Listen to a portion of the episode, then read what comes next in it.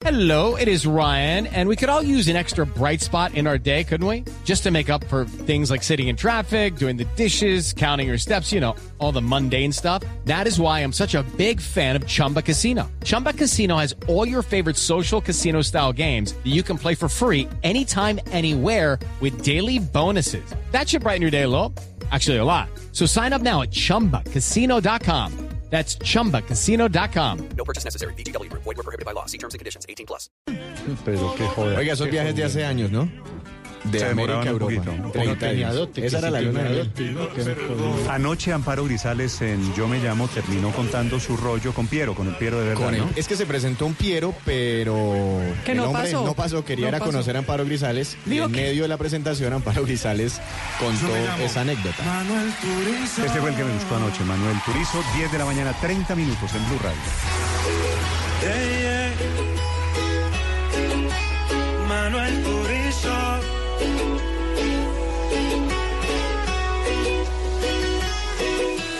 Sé que buscas a alguien que te vuelva a enamorar, que no te haga sentir mal.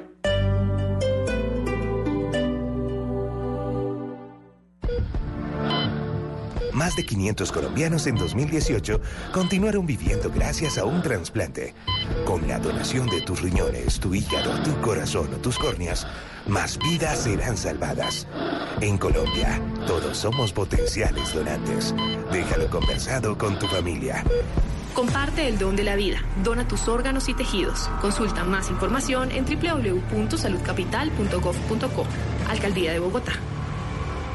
El Teatro con Subsidio presenta Festival Sinfónico, con Ensamble Cruzado de Colombia, 9 de octubre, Aldo López Gavilán de Cuba, 10 de octubre, y Gilberto Santa Rosa de Puerto Rico, 11 y 12 de octubre, con la Orquesta Sinfónica de Caldas. Compra tus entradas en www.primerafila.com. Taquillas de Cine Colombia y del Teatro. Con subsidio, con todo lo que te mereces. Vigilados por subsidio. Código PULEP KXY667. Se aproximan las elecciones regionales. El domingo 27 de octubre, los colombianos elegiremos gobernadores, alcaldes, concejales y diputados y en Blue Radio y BlueRadio.com tendremos toda la información que usted necesita para tomar la mejor decisión electoral. Los candidatos, sus propuestas, las denuncias. Desmentiremos las fake news. Tendremos información de Bogotá, Antioquia, los Santanderes, el Caribe, el Pacífico, el eje cafetero, los llanos orientales y toda Colombia. Numeral Vote bien con Blue. Blue Radio, la nueva alternativa. Porque las apariencias engañan y el arte no es como lo pintan, regresa a Bogotá el Salón Nacional de Artistas. 11 sedes, 166 artistas, más de 300 eventos gratuitos. Del 14 de septiembre al 4 de noviembre, 45sna.com.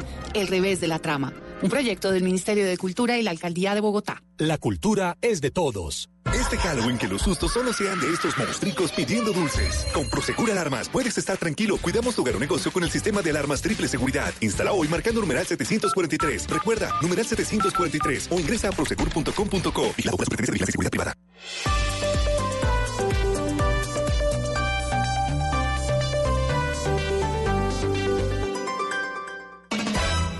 Desde este momento, Colombia está al aire. Mañanas Blue con Camila Zuluaga. Te pregunto que cuándo, cómo y dónde tú siempre me respondes. Quizás, quizás, quizás. Y así pasan los días y yo desesperado contestando. Quizás, quizás, quizás. 10 de la mañana, 33 minutos. Seguimos en Mañanas Blue y vamos hasta la una de la tarde. Empezamos todos los días a las 4 de la mañana y saludamos de una vez a nuestros colegas de Caracol eh, Televisión, en Noticias Caracol, que se conectan eh, con nosotros a través de su plataforma digital en YouTube. Y hoy, martes, como todos los martes de la semana, tenemos eh, versiones. Y hoy con esta versión de quizás, quizás, eh, quizás. Y quizás Valeria eh, el señor Besudo, como lo contaba Juan Fernández, ahorita en eh, su movida del día, pues se va a tener que ir del parque El Tayrona. No sabemos, pero sin duda alguna, esa es una de las peleas que se va que se van a ver en los próximos eh, meses en Colombia en términos de la economía turística.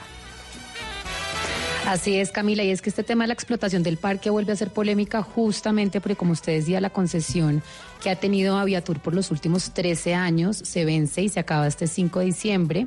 Eh, aparentemente, pues Aviatur no quiere seguir con la concesión y entran las preguntas de si este proceso, eh, a quién se va a adjudicar, cómo se va a adjudicar y las preguntas válidas de si este modelo de concesión ha sido sostenible, qué está pasando con el parque. Hay muchas críticas sobre manejos de basura, sobre población de turistas y también otras críticas sobre predios de algunos privados que están dentro del parque y que quieren explotar y que Parques no los deja, porque acordémonos que la concesión eh, de Aviatur solamente maneja el 5% de la totalidad del Tairona. Valeria. Entonces, muchas preguntas alrededor de este tema. Pero sobre todo sobre las críticas de los ambientalistas. Yo tengo que confesar, yo hace mucho tiempo no voy al Tairona, pero sí sé que, como lo decía Juan, entre otras, pues es eh, el parque ecoturístico pues más visitado de Colombia, no solo por los nacionales, sino a nivel internacional. Realmente, ¿qué tan afectado está el parque? Porque hay quienes dicen, oiga, es que realmente tienen al Tairona vuelto nada.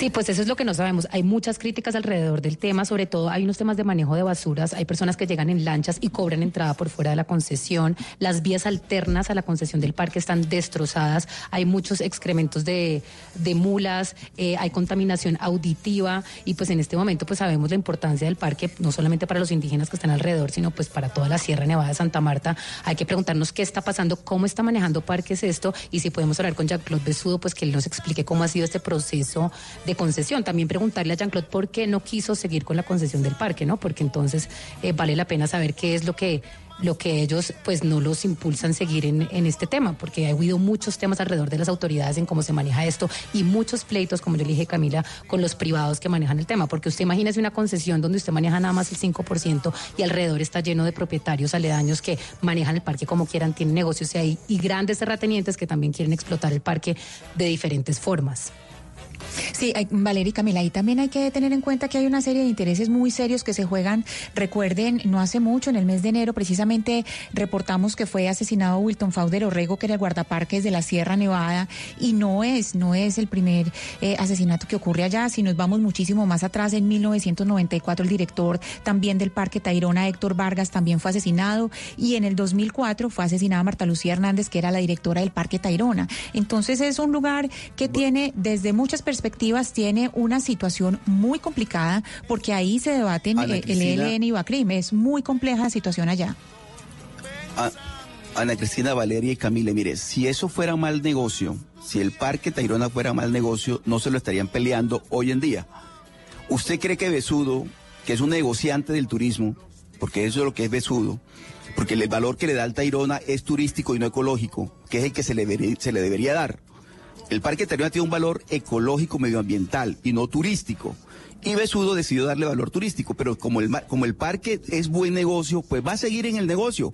Obviamente se turismo acerca Oscar. crecimiento de Pues la concesión. parece que no va a ser, no, pero no va a seguir en el negocio porque no es buen negocio, Perdón, él no quiere, está- él no quiere, seguir- no, pero la concesión A ya ver, se va a dar. hablamos en no diciembre. Valeria, hablamos en diciembre, hablamos en Pero- diciembre, el, hablamos en diciembre. Lo que pasa es que el parque, Pero mire, el parque Tayrona, que como dijo Camila, es lo más importante que tiene Colombia en este momento, porque además es el más visitado y todo lo demás.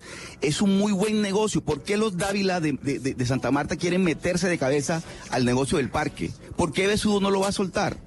Porque es un muy buen negocio. Ahora, lo que le estoy diciendo es, el valor que le están dando al Parque Tayrona es turístico y no ecológico y medioambiental, que es el verdadero valor que tiene el Parque Tayrona. Por eso se lo han tirado por completo. Lo que está diciendo Valeria es totalmente cierto. Allá llega todo Pero- el mundo y hace lo que les da la gana. Es, es- esa A es la Oscar. Pero entonces no podemos a mí- venir a, a ver, creerle a mí a, me Besudo, parece, que Oscar- está negociando en este momento quedarse con la concesión, es, es, es solamente quedarse con una parte de la historia. La- esta historia. Pero ¿por qué entonces Besudo saldría a decir que no está interesado en la concesión? Porque, ¿cu- ¿Cuál sería la Porque finalidad de, salir Besudo a decir en todos los medios de comunicación que está renunciando a la concesión? Con las condiciones, porque le interesa quedarse con las condiciones actuales que son las que le benefician a él. Porque le digo, el valor que Parques le en este momento está metido en un problema justamente porque no ha podido, porque no hay suficientes oferentes no para esta concesión. Y no, Si esta concesión no se adjudica que antes del dio 5 de Besudo diciembre, al parque fue turístico y no ecológico y medioambiental, porque es que lo- el tu- el- la ecología y el medio ambiente no les importa a los Pero yo- comerciantes, pero- a los pero negociantes ahí- No, pero venga, turismo Oscar, en eh, Colombia. Camila. Dígame, Hay, Hugo. hay un tipo, hay una modalidad de turismo que, que en el mundo eh, es además la que está de moda, el turismo ecológico. Es un negocio, obviamente, y si se hace con responsabilidad, yo creo que es válida. No sé qué tan responsable haya sido el, el- el turismo en el, en, el, en el Parque Tayrona. Pero Besudo, por No ejemplo, es la que aplica intentó Besudo. hacer lo mismo. Be- Besudo con Aviatura intentó hacer lo mismo en la isla Gorgona, en el Pacífico colombiano, y le estaba yendo muy bien hasta que hubo unos problemas de orden público, un ataque a la estación de policía de esa isla que en su momento fue una prisión y pasó de ser un infierno a un paraíso gracias a Aviatura y a Besudo.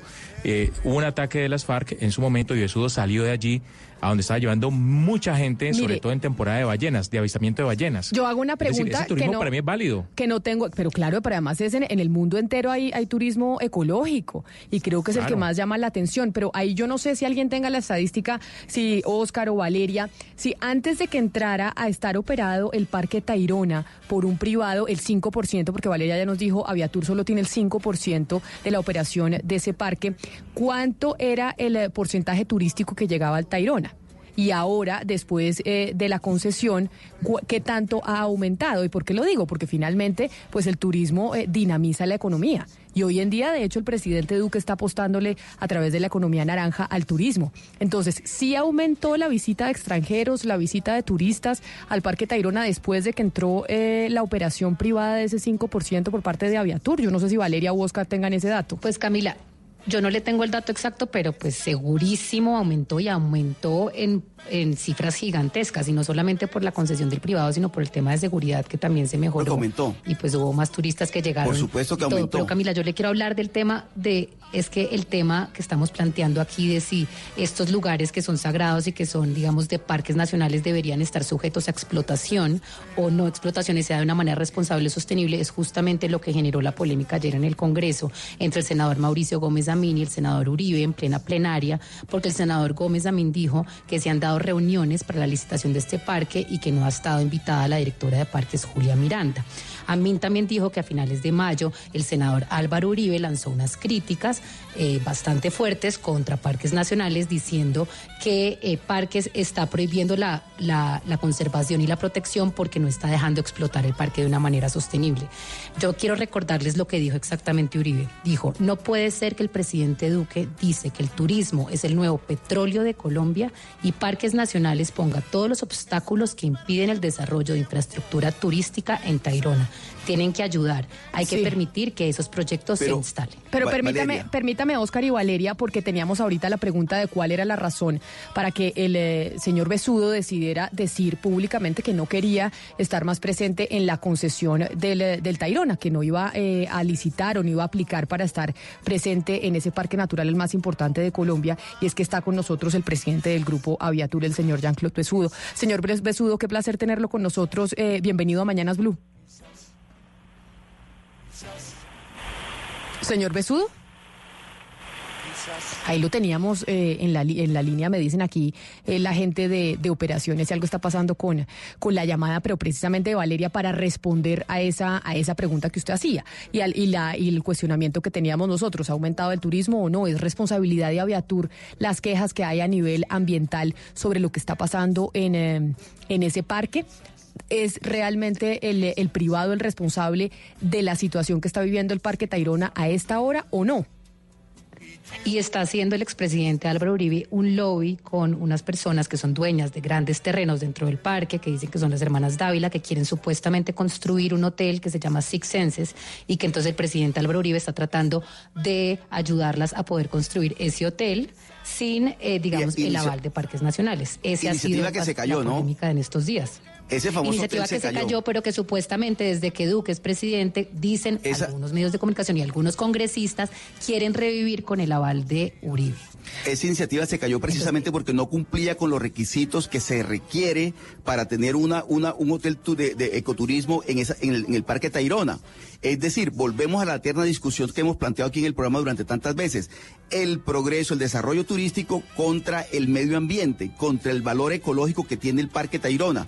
No pueden pasar por encima de eso, no pueden pasar por encima de unas comunidades que están allí asentadas, que hace muchos años, muchísimos años viven en el, en el Tai- en el Parque Tayrona. que respetan la naturaleza, que conviven con ella, para venir después a montar proyectos turísticos de no sé cuántas estrellas y de acabar con el parque. Eso no se puede hacer. Pero pero también todos en la cama o todos en el suelo, porque entonces, ¿por qué los ecoapps sí pueden tener licencia y por qué sí hay unos ecoapps construidos por Jean-Claude Besudo, que es un hotel, y por qué las personas que tienen y son titulares de predios dentro del Parque Nacional no pueden ellos construir un hotel que sea, obviamente, que cumpla con toda la normativa y que genere eh, turismo sostenible? Acá la pregunta no es, la pregunta es, ¿se quiere cerrar el parque o se quiere de verdad eh, eh, habilitar para que se pueda construir hoteles que sean sostenibles con el medio ambiente y sobre todo con las comunidades que viven ahí.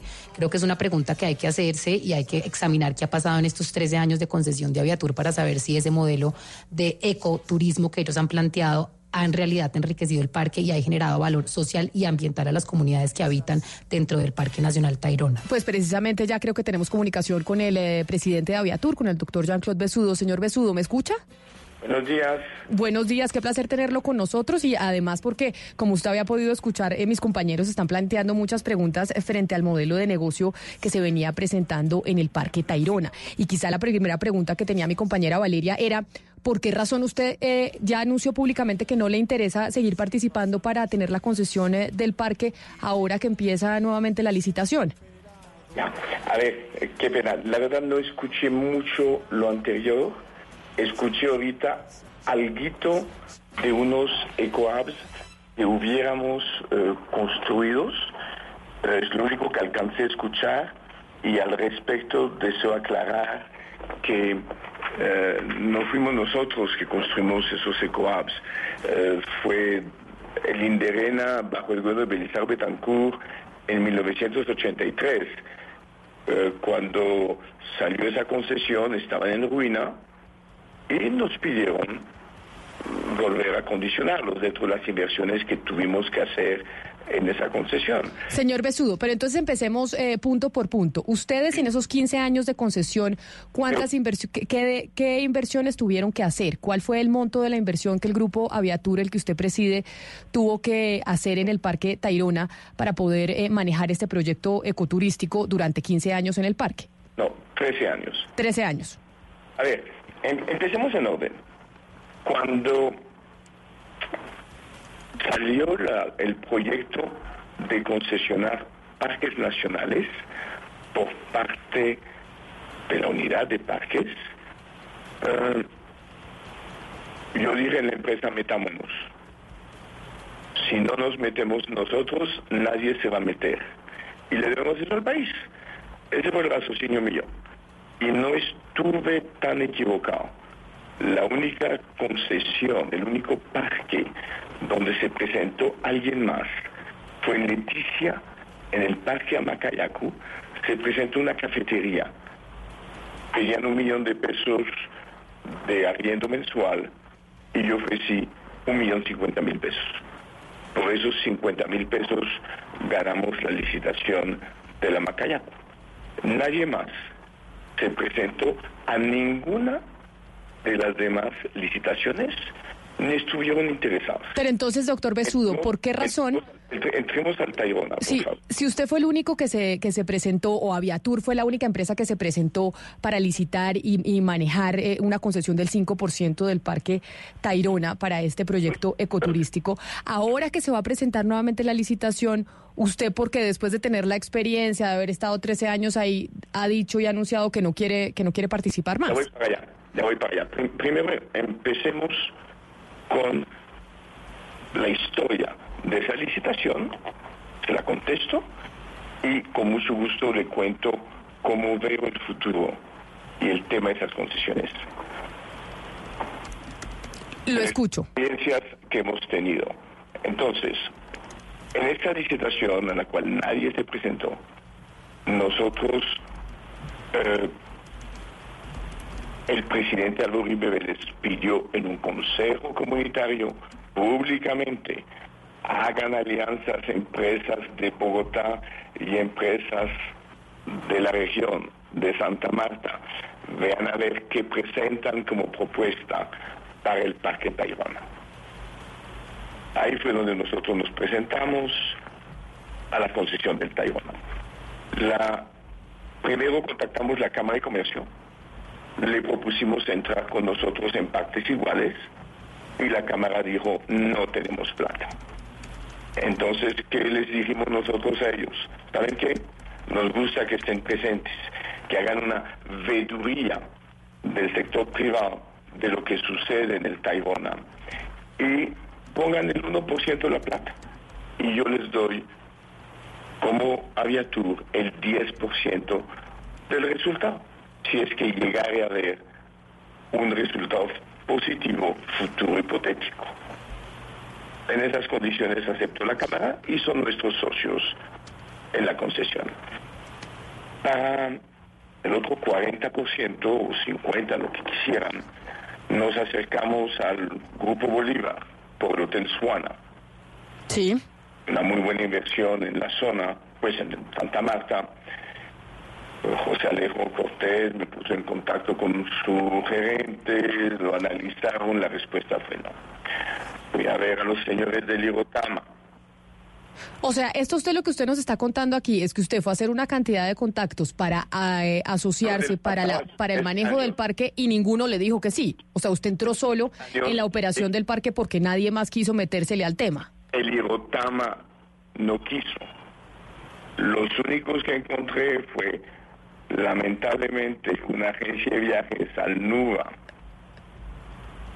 que había conocido su dueño, el señor Elias George, uno de los dueños, cuando era alcalde de Santa Marta, lo conocí en de Tancur, el día de la inauguración del Museo de Arte Moderno de Santa Marta. Claro, pero, pero doctor Besudo, es que todavía no, y discúlpeme que le insista, eso digamos que es la historia de, de la licitación hace 13 años, pero ahora entonces, ¿por qué razón usted ha tomado la decisión de decir, oiga, yo no voy más? No es tan rápido, Camila, perdóneme, perdóneme.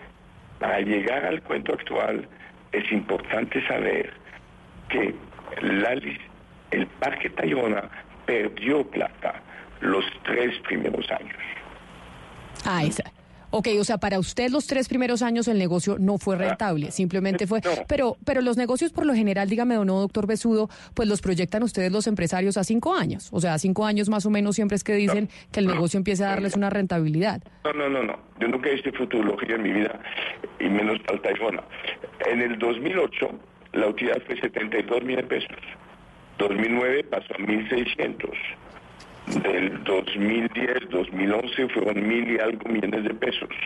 Y luego durante cinco o seis años pasó a dos mil millones de pesos.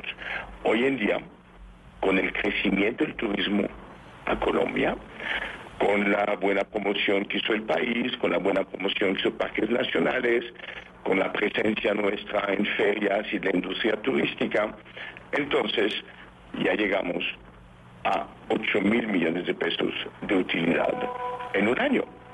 O sea, sí se volvió, después de perder dinero, cuando nadie quería eso, por las cifras de incremento que tuvo el país en turistas, se volvió una actividad muy interesante.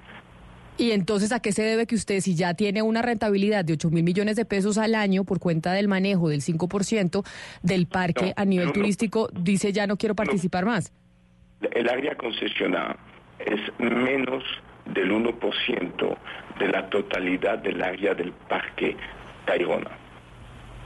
Porque estamos bastante, para utilizar una palabra que estuvo de moda en algún momento en Colombia, bastante retrecheros en presentarnos a esa licitación por varios motivos.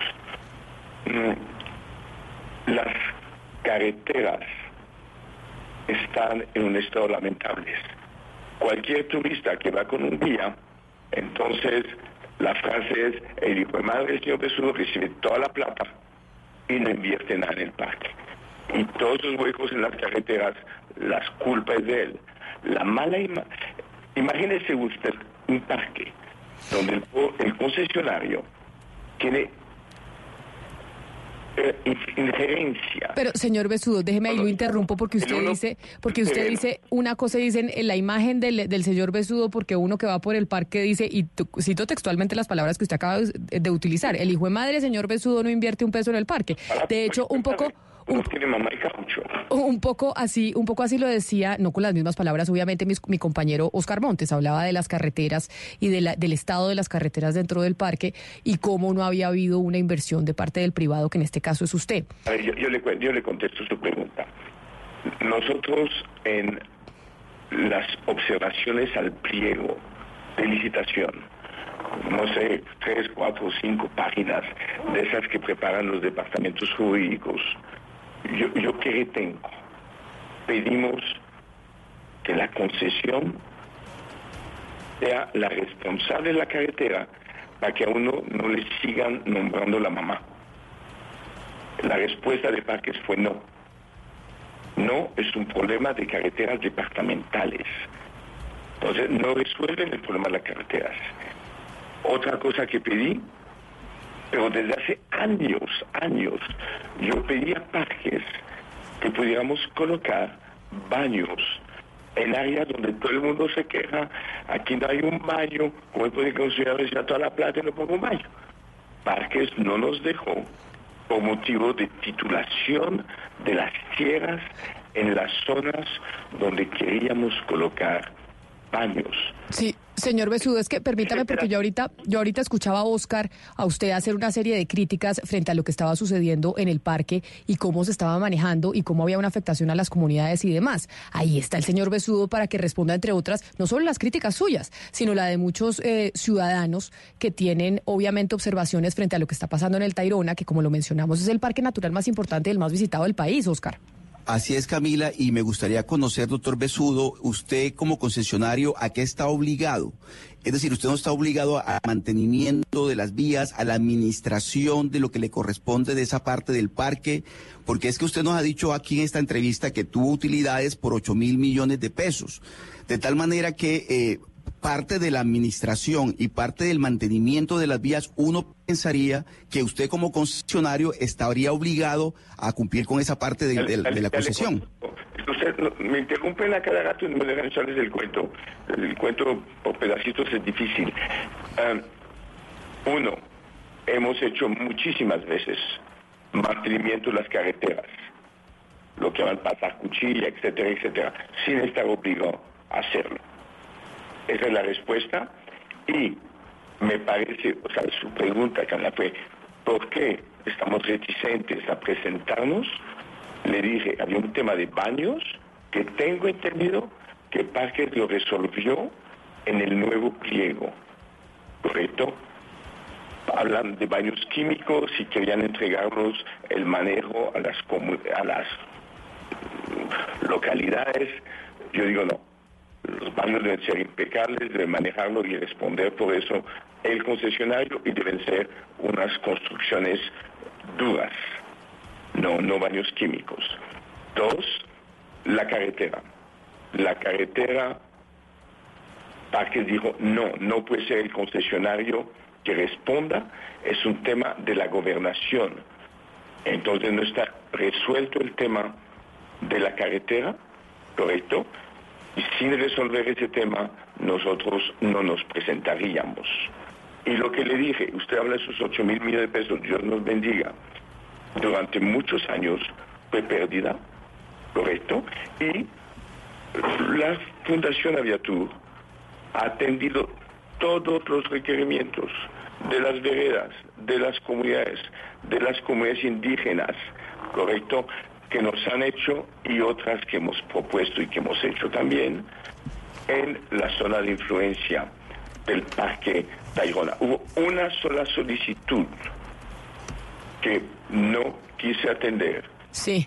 Pidieron comprar motos para seguridad de las veredas y yo dije no, no me quiero meter en temas de seguridad en una zona tan álgida. Pero permítame, señor eh, Besudo, porque Valeria, quiero preguntarle, aquí también en lo que, lo que usted nos explicaba y lo que está en debate es el modelo de negocio que queremos los colombianos para el Parque Tayrona. Queremos que siga el Parque Tayrona teniendo un modelo de ecoturismo, sí o no. ¿Quiénes son aquellos que están criticando? Pues además de evidentemente una población como el mismo señor Besudo lo reconoce, que tiene, pues por cuenta de las carreteras y todos los colombianos dicen, acá el señor Besudo no invierte absolutamente nada, pero ¿quiénes son los que critican la situación actual del parque?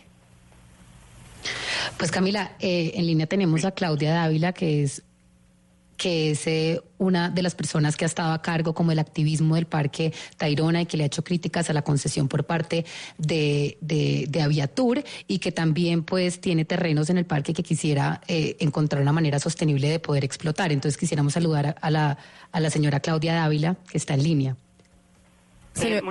señora Dávila, bienvenida. Eh, muchas gracias por la invitación y por el, eh, por el espacio para escucharnos, Camila. Señora Dávila, acá estamos con el doctor Besudo, que finalmente es el que ha manejado el parque, o un menos del 1%, porque yo creo que es eh, importante tener las cifras, las cifras claras de la concesión del parque. ¿Ustedes por qué hacen una crítica frente a cómo se ha manejado esa concesión en estos años? A la señora Dávila, que nunca me ha contactado. Al respecto, pues sí me pone una demanda por 40 mil millones de pesos por daño ambiental cosa que todavía no he entendido de qué se trata, que me haría si me lo cuenta al aire también a mí. Aprovecho la oportunidad para entender de qué se trata esa demanda. Ah, buenísimo, doctor Besudo. Entonces, acá la doctora Dávila nos va a explicar precisamente a usted también. Ok, sí. Bueno, eh, eh, a, mí, a, mí, a, mí, a mí me parece importante iniciar haciendo un tipo de, unas precisiones muy importantes en torno al tema. Y, y la principal es que el Parque Tayrona está en riesgo, su conservación está en riesgo y ese es el norte por el cual debemos nosotros trabajar y construir. Eh, el Parque Tayrona, y, no soy yo la que lo, la que lo está firmando, la, la Corte Constitucional, en la sentencia T606 del 2015, identificó que el Parque Tayrona está en riesgo y ordenó la construcción de un plan maestro para su restauración y protección. Y una de las condiciones, una de las eh, cosas eh, que identificó en su análisis la Corte es que se ha llevado al Parque Tayrona a un estado precario por cuenta de un turismo desordenado. Es una voz muy importante la de la Corte Constitucional, como también voces eh, de los propietarios ancestrales del Parque Tayrona, que son las comunidades indígenas de la Sierra Nevada de Santa Marta, que han dicho por tres años consecutivos, y eso está en todos los medios de comunicación, que es necesario cerrar el Parque Tayrona por cuenta de lo que está pasando, del estado en el que está el Parque Tayrona, que es un caos. Es, eh, eh, eh, está ellos ellos y ahí están las declaraciones que pueden constatarlas diciendo que el Parque Tayrona necesita descansar y que se está desbaratando. Venimos de un foro público, cinco meses trabajando en un foro público por cuenta de, la apertura que hizo el ministro de Medio Ambiente en torno a esta situación y este esta situación de, de un profundo conflicto social y ambiental en torno al Parque Tayrona. Eh, y Claudia, eh, que yo quiero preguntarle específicamente sobre una iniciativa de construir un hotel que se llama Six Senses que había estado dormido y que dicen que se está volviendo a contemplar con la llegada del presidente Iván Duque y con el lobby del presidente Álvaro Uribe. Eh, ¿Ustedes qué saben de esto? ¿Quién está detrás de esto? ¿Esto es una realidad? ¿Cuáles son los intereses que están detrás de construir este megaproyecto? Le quiero precisar también en torno a eso porque se han dicho muchas cosas que no son ciertas. Ese proyecto fue un proyecto que se conceptualizó cumpliendo con los más altos estándares, cumplía con el convenio de la, de la diversidad biológica firmado por 196 países, es ley en Colombia, hace parte del marco de constitucionalidad. Ese, ese convenio propende su función principal es proteger y conservar la biodiversidad de la humanidad y fomentar el desarrollo sostenible. Eso fue lo que nosotros conceptualizamos como estrategia de conservación del Parque Tayrona. Y ese proyecto ni siquiera fue posible presentarlo a pesar de que todas las normas en su momento así lo permitían. No nos doctora permitieron Dávila, perdone, doctora Dávila, perdón, le interrumpo. O sea, lo que usted está diciendo es que el Parque Tayrona en manos del señor Besudo es un desastre, pero que en manos suya y de su familia y de quienes están con usted es la salvación. No, yo no estoy diciendo eso. Yo lo que estoy diciendo es que estamos en un proceso de construcción y la ilusión de toda una región en Santa Marta y en el Magdalena de soluciones que permitan conservar el Parque Tayrona a través de la construcción de la Carta de Navegación, que es el plan de manejo, en un debate público que llevamos construyendo con instituciones, con comunidades, con campesinos, con indígenas. en esa carta de navegación, la Carta de Navegación para el Parque Tayrona y en, medio de la... Perdón, ¿sí? en esa carta de navegación está involucrado usted, está involucrado usted, su familia, sus socios, en esa nueva carta de navegación que ustedes quieren para el Parque Tayrona. A ver, la carta de navegación es la norma que determina el ordenamiento territorial del Parque Tayrona, qué se puede y qué no se puede hacer en el Parque Tayrona. Como le digo, y el propósito fundamental es su conservación. De esa carta de navegación, como lo indica la Constitución y la ley, tienen que hacer parte todos los actores que se ven afectados por este tipo de, decisiones y por eso nosotros somos parte de la construcción de esa carta de navegación, como lo son los demás actores, campesinos, pescadores, eh, propietarios, instituciones, gremios, ahí estamos todos, reuniones de aproximadamente 300 personas construyendo la carta de navegación que permita la conservación del Parque Tayrona para nuestras y futuras generaciones. y ahí es donde se pregunta uno, sí, eh, señora Ávila, ahí es donde se pregunta uno por las veedurías, es decir, quién está pendiente de esos procesos y cada cuánto, y eso se lo quiero preguntar al, señor Besudo, quién, mejor dicho, quién está eh, atento ustedes a quienes le rinden cuentas, quiénes hacen las veedurías de los procesos de, de, de aviatur y cada cuánto tienen que rendir esas cuentas? A ver, lo que, lo que, lo que, la precisión que quiero hacer es que estamos en medio de la construcción de la carta de navegación que permita eh, eh, eh, restaurar y preservar el Parque Tayrona como lo ha ordenado la Corte Constitucional.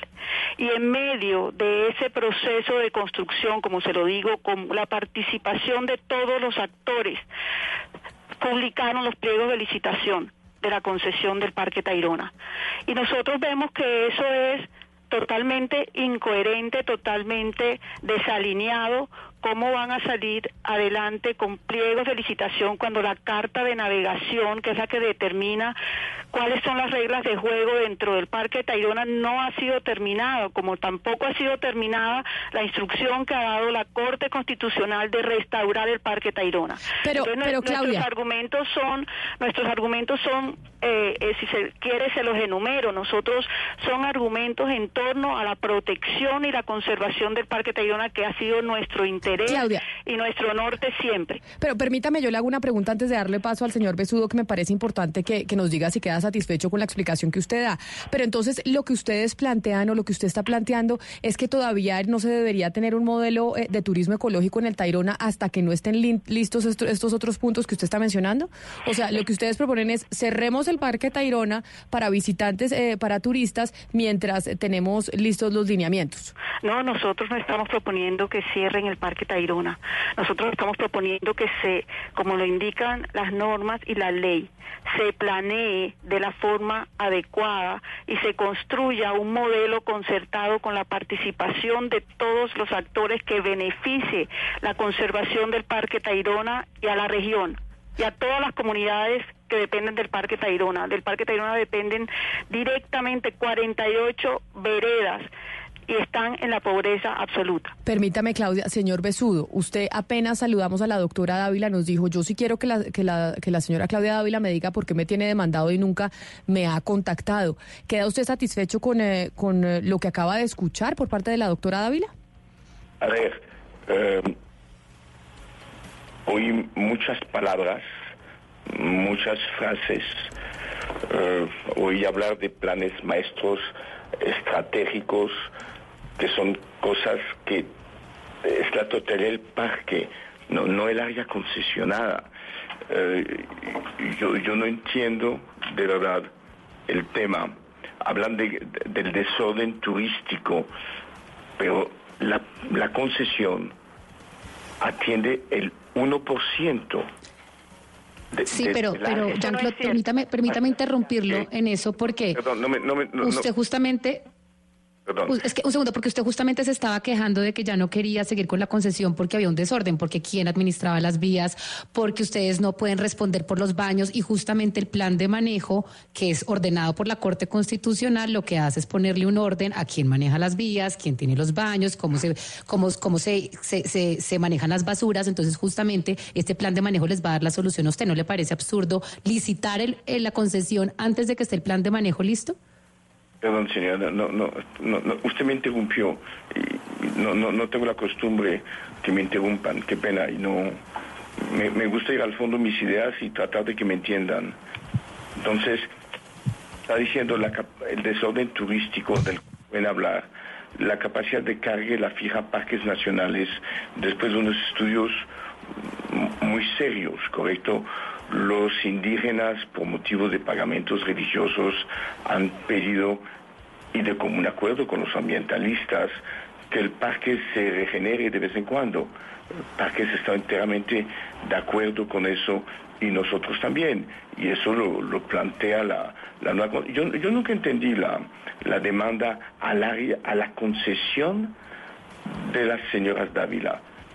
Eh, el señor Besudo, eh, la demanda, como acabo de exponer en los otros argumentos, va, eh, va dirigida en el mismo propósito y es contribuir con la conservación del Parque Tayrona. Se está generando un daño y un deterioro que no podemos seguir eh, en ese no en, en esa dirección. Si seguimos esa dirección por 23 años más, es la destrucción para el Parque Tayrona.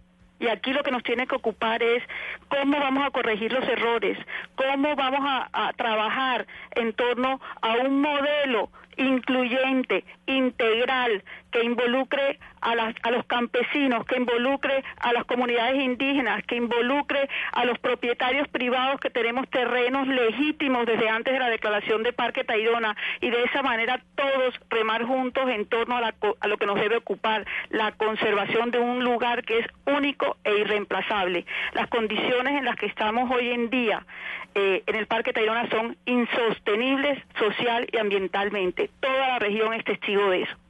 Señora, perdóneme. Eh, estoy totalmente de acuerdo con usted que todos, incluyendo nosotros, estemos interesados en que el parque esté lo mejor posible, que el parque no tenga ni contaminación visual, ni contaminación ambiental, ni contaminación auditiva con pickups. Yo todo eso lo entiendo y lo entiendo al futuro de unas normas muy estrictas que permitan lograr ese objetivo. Créame, si alguien que es bastante a favor, porque es el único que concibo del turismo incluyente, del turismo sostenible, soy yo. No, no le voy a contar lo que hemos hecho ni para las comunidades, ni las veredas, ni asuntos indígenas. Pero señor Besudo, si en el foro público llevamos cuatro meses con 300 personas de testigo, todos preocupadísimos por el manejo del Parque Tayrona. ¿Cómo puede decir usted eh, que eso no es así? Hay una Corte Constitucional diciendo lo mismo y hay unos pueblos de la Sierra Nevada de Santa Marta diciendo que sí. Señora está repitiendo lo mismo dos veces. Con una sola vez yo entiendo, es una gran particularidad mía. Eh, evitemos repetir lo mismo. estoy diciendo Señora Dávila, le pregunto, le pregunto a usted, ese plan de salvamento que usted, del que nos está hablando hoy, que incluye a las comunidades, que incluye a todos los habitantes de la, del Parque Tayrona y demás, también incluye el mega hotel ecoturístico que ustedes piensan construir allí? No, mire, mira, mira. Eso, eso no, lo podemos, eso no lo podemos determinar nosotros. Eso lo tiene que determinar la construcción de la de navegación para el Parque Tayrona con todos los actores y la conservación entre todos los actores y las autoridades sobre el tema. O sea, o sea que... contesto mejor que usted. Eh, uno, las señoras no pretenden un mega hotel. Lo que ellos, ellas quisieron hacer es lo que cualquier país del mundo sueña tener. Un hotel Six Sense posiciona un país en el mapa del turismo ecológico, del ecoturismo mundial.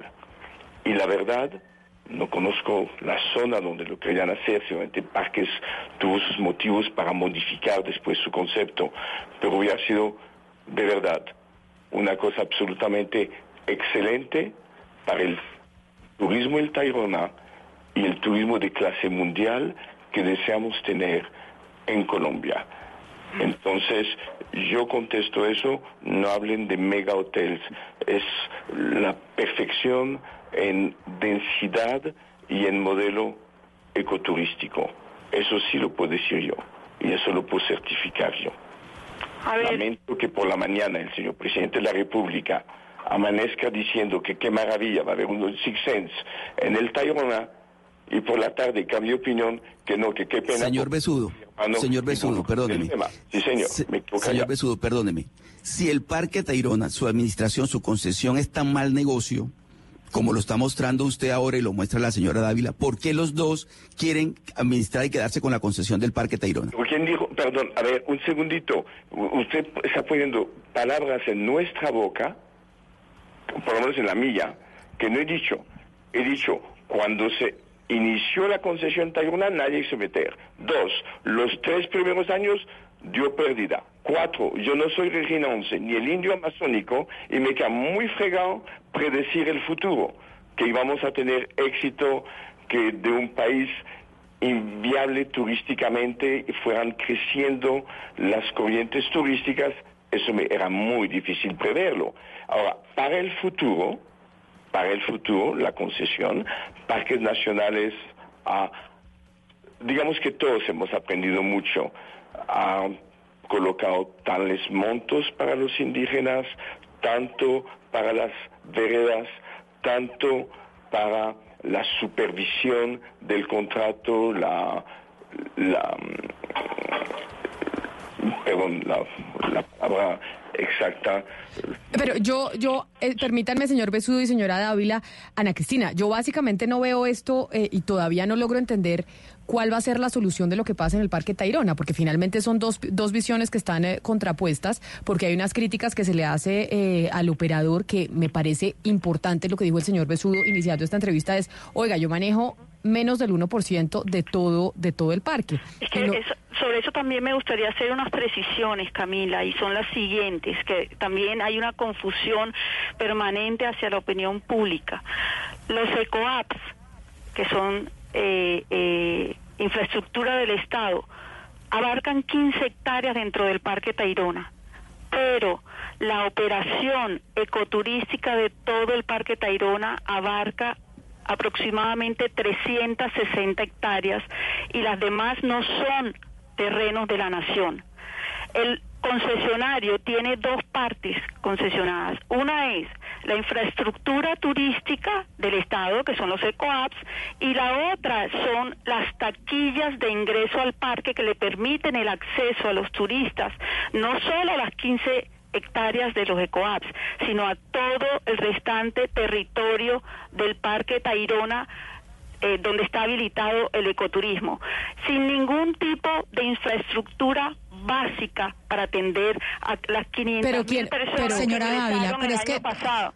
Entonces, eso está ocasionando toda la crisis y todo el deterioro que tenemos hoy en el Parque Tayrona, proliferación de, quién, de negocios informales. Pero ¿de quién es la responsabilidad? Que yo creo, yo no sé, Ana Cristina, si esa sea la pregunta. ¿Quién es, ¿De quién es la responsabilidad es que, es que esa, es mi, esa es mi pregunta, Camila. Yo estoy impresionada porque oigo acá como una discusión entre dos privados cuando también se está hablando de algo que es patrimonio público por cuanto tiene un interés económico, eh, em, eh, ecológico fundamental. Y es como si estuvieran hablando entre dos privados. ¿Quién los vigila? ¿Quién está ahí en un control y en una veeduría de lo que pasa allí? Es que por eso lo que lo que les estamos lo que les estoy comentando es de lo que lo que nos tiene que ocupar aquí es la construcción del verdadero modelo que contribuya con la conservación del Parque Tayrona.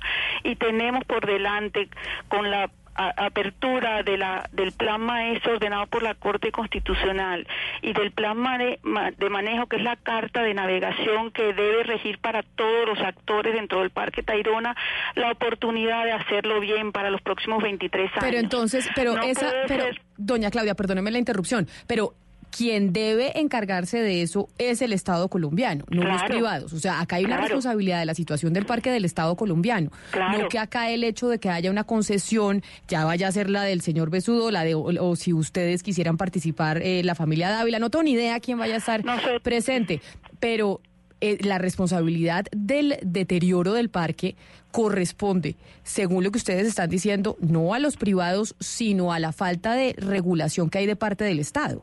Sí, eso lo tienen que determinar eh, eh, las instituciones y las autoridades, pero igual eh, nosotros lo que venimos discutiendo y debatiendo es que lo que está mal es la conceptualización y la estructura que está poniendo en riesgo al Parque Tayrona. ¿Y quién debe determinar eso? ¿Quién debe determinar eso, doctora Dávila?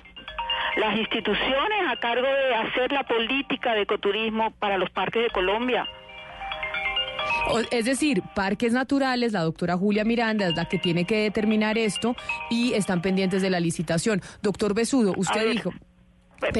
Permítame, permítame decirles que también hay una cosa bien, bien difícil acá. Sabemos que el Ministerio de Turismo y Desarrollo y Turismo tienen que tener injerencia en la construcción de estas políticas.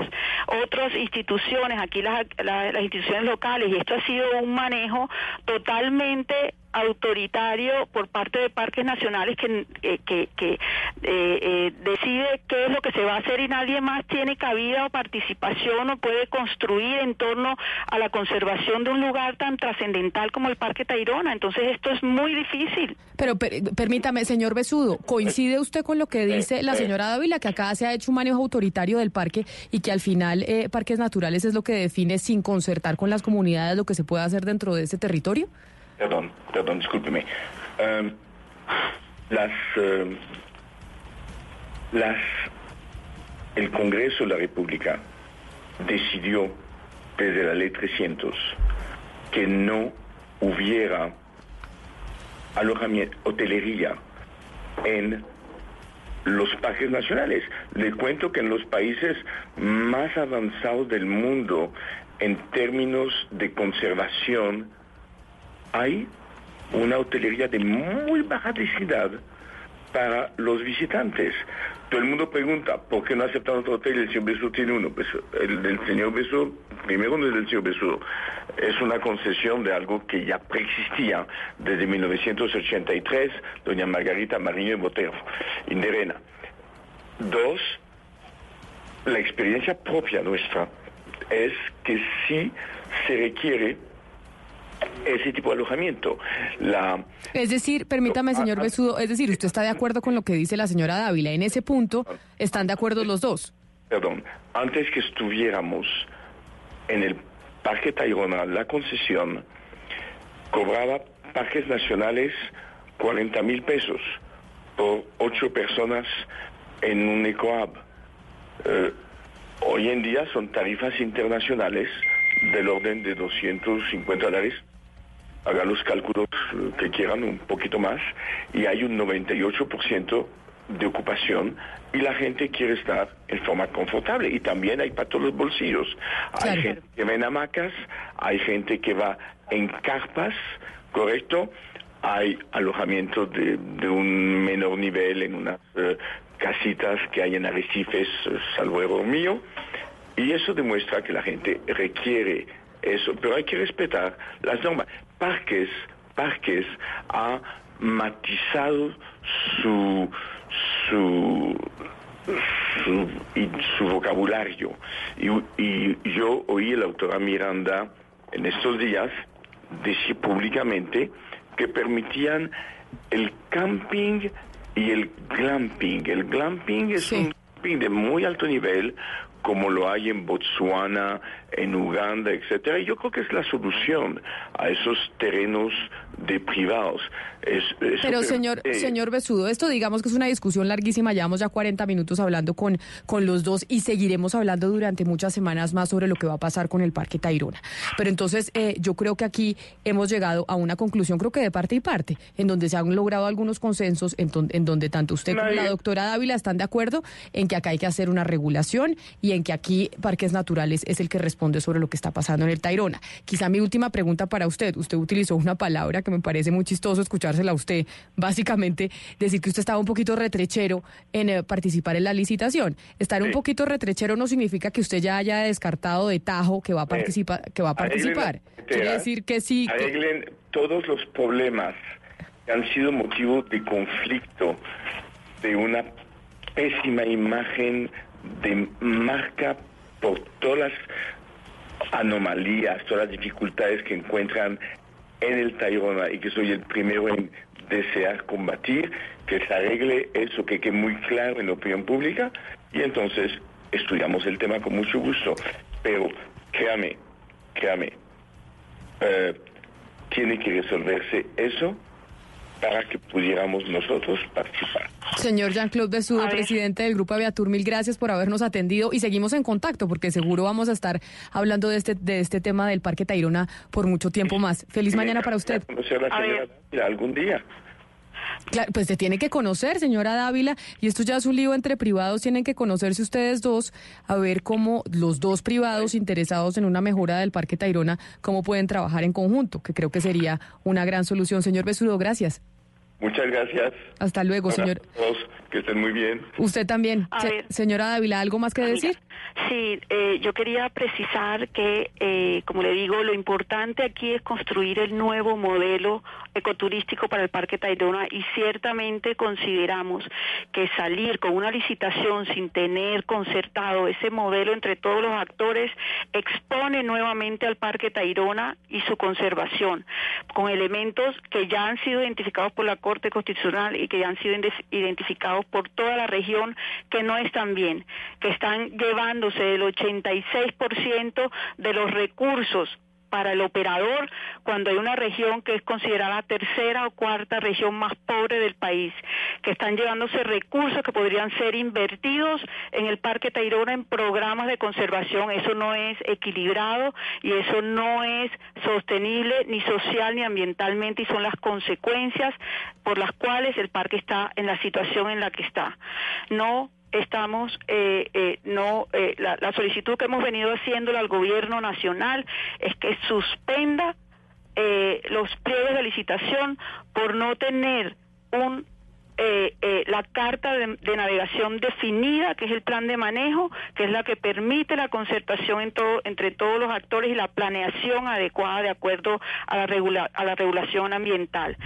Eh, hemos solicitado al gobierno nacional, los otros argumentos es, hay una clara jurisprudencia de la Corte Constitucional diciendo eh, eh, que en el Parque Tayrona hay propiedad privada legítima y que se debe respetar el núcleo esencial de la propiedad privada. Y la concesión está eh, eh, el con- eh, la- los pliegos de licitación están eh, concesionando terrenos de propiedad privada Pues, y eso es una violación a los lineamientos de eh, de la Corte Constitucional. Pues señora Y Claudia también- Dávila, aquí básicamente es el Estado colombiano el que tiene que responder. O sea, aquí Claro. estamos en una discusión entre privados y por eso vamos a buscar exactamente quién, qué responde la doctora Julia Miranda, la responsable sobre este tema, porque acá hay una pelea entre privados y ustedes están diciendo, acá tienen que haber unos lineamientos, tiene que haber unas, una, una normatividad que cumpla los estándares que, que dijo la Corte Constitucional y no se está haciendo. Por eso Así es que es. hay el debate y vamos a seguir nosotros detrás de ese tema. Mil gracias por habernos atendido.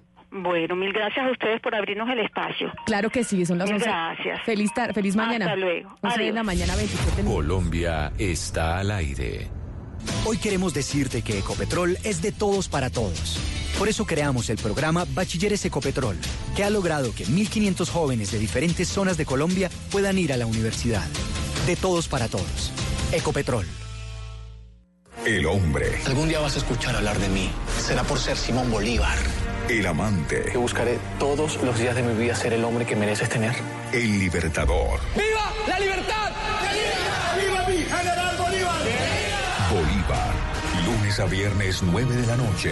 Tú nos ves, Caracol TV. Viva la feria Vive en la Vivienda. Acérquese a nuestras oficinas y aproveche las ofertas que tenemos enfocadas en el crecimiento y administración de su empresa. Créditos, ahorro, inversión, manejo de nómina y seguros. Oferta válida hasta el 15 de octubre de 2019. Para más información, consulte www.davivienda.com, sección empresas. Da Vivienda. Vigilado Superintendencia Financiera de Colombia. Ellas son madres, hijas, esposas, hermanas. Son mujeres que trabajan como agentes infiltradas. Lo más difícil de su misión es llevar una doble vida. Sus historias son reales, sus dramas también. La ley secreta. Gran estreno esta noche a las 10. Tú nos ves, Caracol TV. De la interpretación de los hechos en diferentes tonos. Mañanas Blue. Mañanas Blue. Colombia está al aire.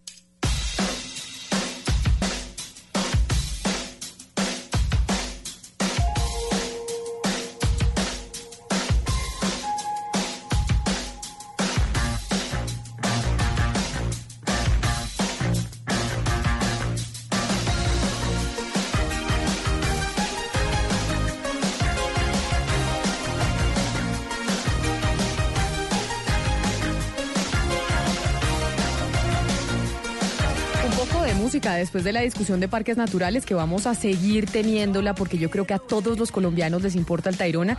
Si no han ido al Tairona, por lo menos tienen el sueño de quererlo conocer porque la verdad sí es una de las eh, de los territorios más hermosos que tiene Colombia. Pero un poco de música, Gonzalo, antes de irnos con, eh, con el tema que a usted tanto le gusta, que yo lo estoy diciendo un poco irónico, y es el fútbol femenino porque hay que felicitar al Valle del Cauca porque el Valle del Cauca campeones, campeones eh, de la liga femenina, pero hoy estamos de martes de versiones supuestamente y esta versión a mí no me parece, esta no es la original. No, Camila Zuluaga, esta versión es de Wizard, una agrupación que si no me equivoco se estará presentando el día de hoy junto a Foo Fighters allí en la ciudad de Bogotá, en el estadio El Campín. Y este forma parte, o este sencillo forma parte de su último trabajo discográfico, que es un álbum de puras versiones. Aquí es el clásico de 1985, Take On Me, de la agrupación noruega llamada Aja.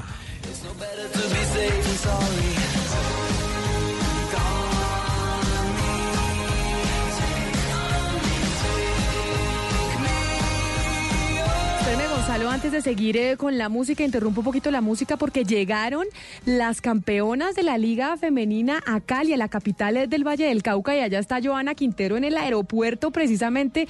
Joana, ¿qué está pasando con la llegada de las jugadoras, de las campeonas del fútbol femenino en el país? Hola Camila, muy buenos días. Así es, ya estamos en el recibimiento de las jugadoras del América de Cali, ya han llegado aquí a la ciudad. Estamos en el aeropuerto Alfonso Bonilla Aragón. Vamos a hablar con Linda Caicedo. Bueno, Linda, ahora sí ya un poquito más calmada. Felicitaciones. No, la verdad, muchas gracias. Agradecerle a la hinchada por este recibimiento. Estamos muy felices de, de poder darle la primera estrella al fútbol femenino. Y nada, vamos creciendo. Último que, que nos merecemos por el trabajo que, que hemos venido haciendo. ¿Cómo fue la celebración anoche y qué se viene ahora? No, una cosa de loco, la verdad. No, no me la creía, estaba con, con la presidenta, no nos lo creíamos, nos miramos y decíamos, ¿es en serio?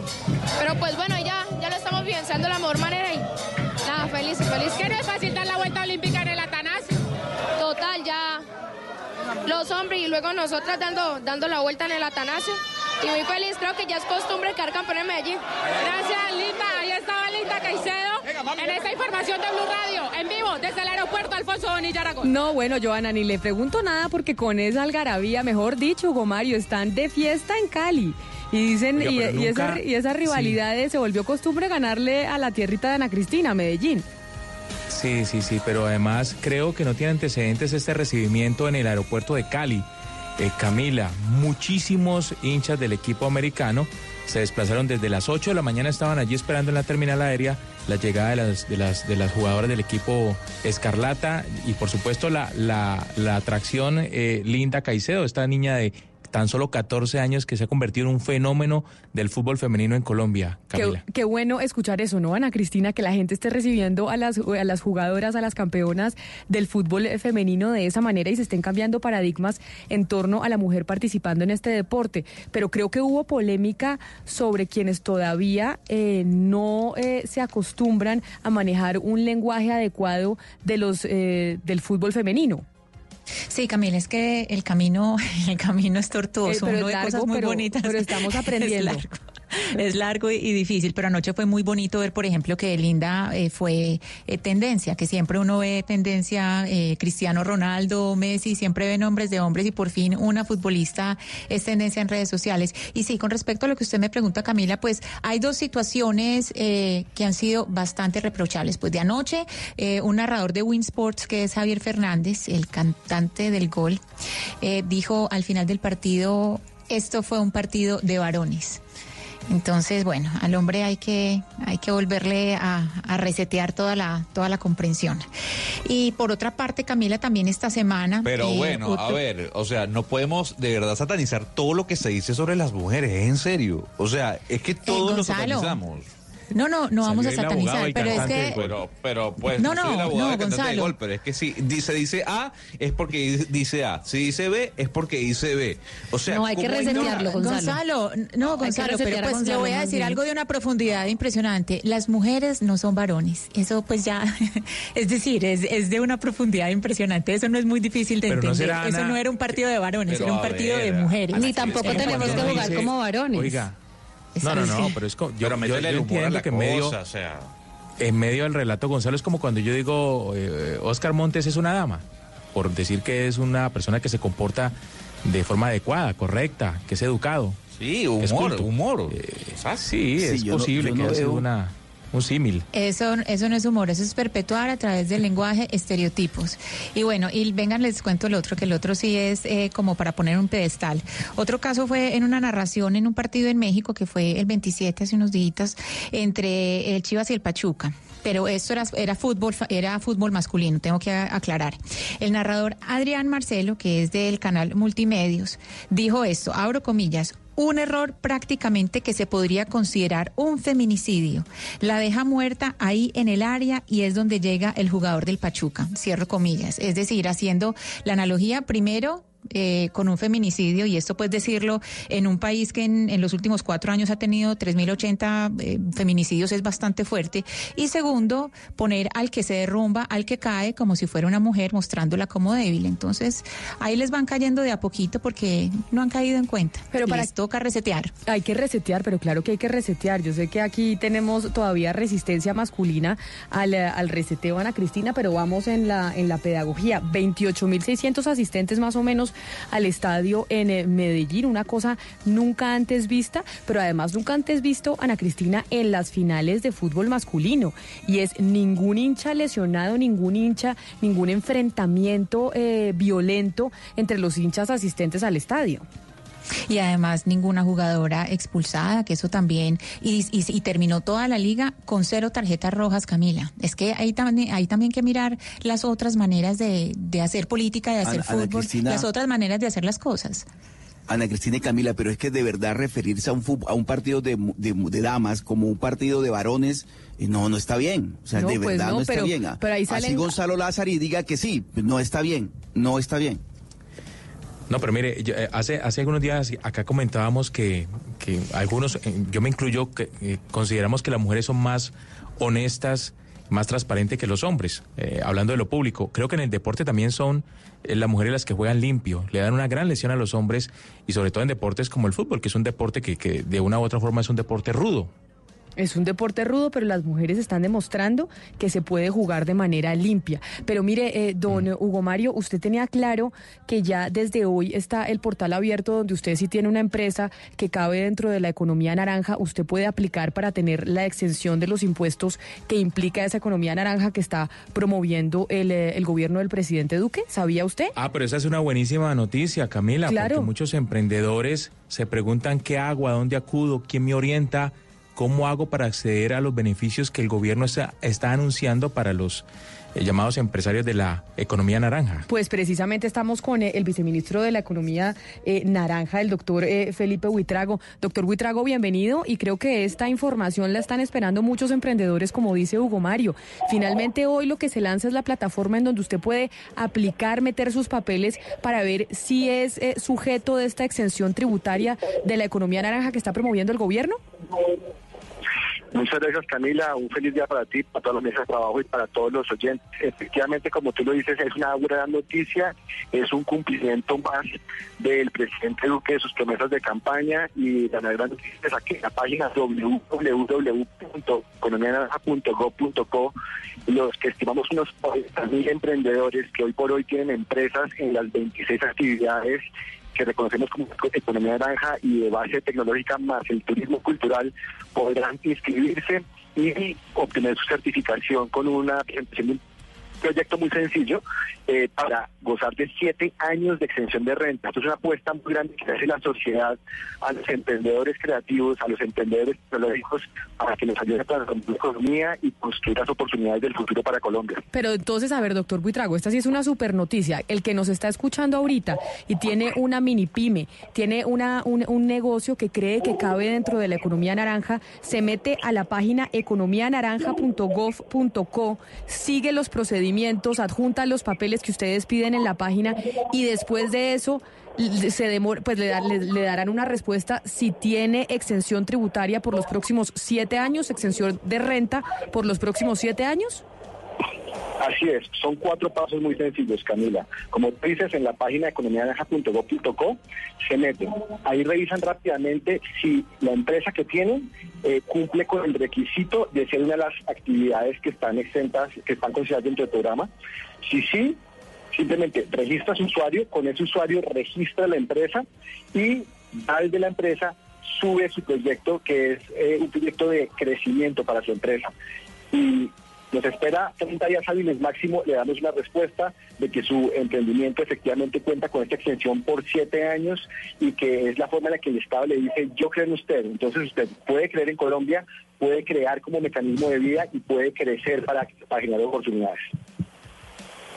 Eh, viceministro, y esos em, pequeños emprendedores que todavía no alcanzan, digamos, a declarar renta y que son muy pequeños y que quieren contar con pues con el impulso del Estado, ¿qué, qué, otras formas podrían tener que no sea simplemente la exención de renta en los primeros siete años? Pues, Camila, obviamente la exención está diseñada para las empresas eh, que, uno, ya existan o que dos, se creen antes del 31 de diciembre del 2021. Eh, algunas empresas, por supuesto, son demasiado pequeñas, todavía no declaran, no importa. Eh, es lo que sirve para que no le tengan miedo a crecer y que si crecen no les va a caer la llana a, a, quitarles el, impuesto de renta, sino que al contrario, lo pueden invertir en seguir creciendo.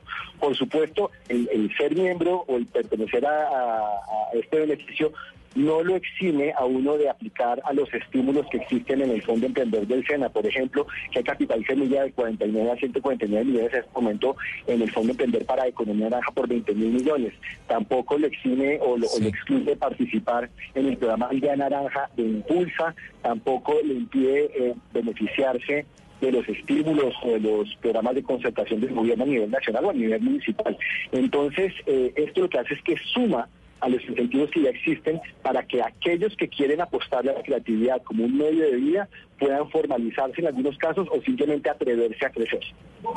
Venga, pero, pero una cosa para que quede claro entre la audiencia, eh, eh, es importante definir qué tipo de negocio es el que clasifica dentro de la economía naranja, porque mucha gente seguramente va a intentar acudir a estos beneficios y realmente su, su, su, su negocio no, no, no hace parte de los considerados como, como, como economía naranja.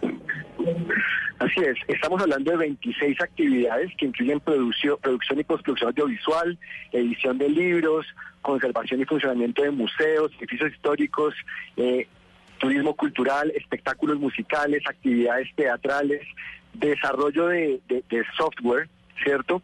Actividades eh, de fabricación de joyas, eh, investigación y desarrollo experimental en, materia de ciencias sociales y humanas.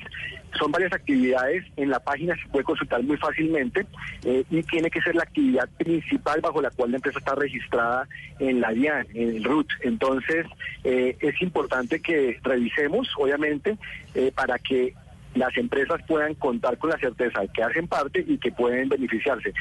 obviamente, de las del 100% de las actividades que consideramos economía naranja no podemos generar el beneficio porque algunos de las clasificaciones no lo facilitan, pero igual estamos trabajando para seguir mejorando la cobertura de estos incentivos y consolidar el talento de los colombianos como la como el principal recurso para el crecimiento del futuro de Colombia. Viceministro, eh, yo quisiera saber sobre las regiones, si hay beneficios o conexiones especiales con, la con las regiones. En Medellín se me ocurre, por ejemplo, si ustedes tienen algún tipo de relación con Ruta N. Eh, nosotros trabajamos constantemente con diferentes socios en las regiones. De hecho, hemos activado 17 nodos y 6 mesas de trabajo, incluido Medellín. Y efectivamente, Ruta N es parte del nodo de, Medellín, junto con la Cámara de Comercio, con Fama y algunas universidades. Estamos hablando que a nivel nacional estos, estos 23 nodos y mesas de trabajo ya incluyen 250 aliados estratégicos de todo orden que nos permiten precisamente articularnos para que los emprendedores en todas estas instancias se puedan acercar a estos beneficios y nos dejen saber también cómo podemos mejorarlos. Don Felipe, ayer comentábamos eh, lo que genera el Internet al PIB de los Estados Unidos, 2.1 billones de dólares, y está solamente por detrás de la manufactura, por ejemplo, de los bienes raíces. Tengo un par de compañeros aquí en la mesa que no creen en eso, no creen en la economía naranja. ¿Ustedes tienen algún plan para trasladar lo que significa la economía naranja y que la gente, como estos compañeros míos de la mesa, puedan entender lo que es y lo que puede representar para la economía per se del país? Eh, sí, efectivamente. Eh, en, en, mayo el DAE presentó una medición que era parcial del impacto de la economía naranja en la economía colombiana. En ese momento medíamos 32 actividades de inclusión completa y 14 de inclusión parcial, de un total de 34 completas y 69 parciales que queríamos medir.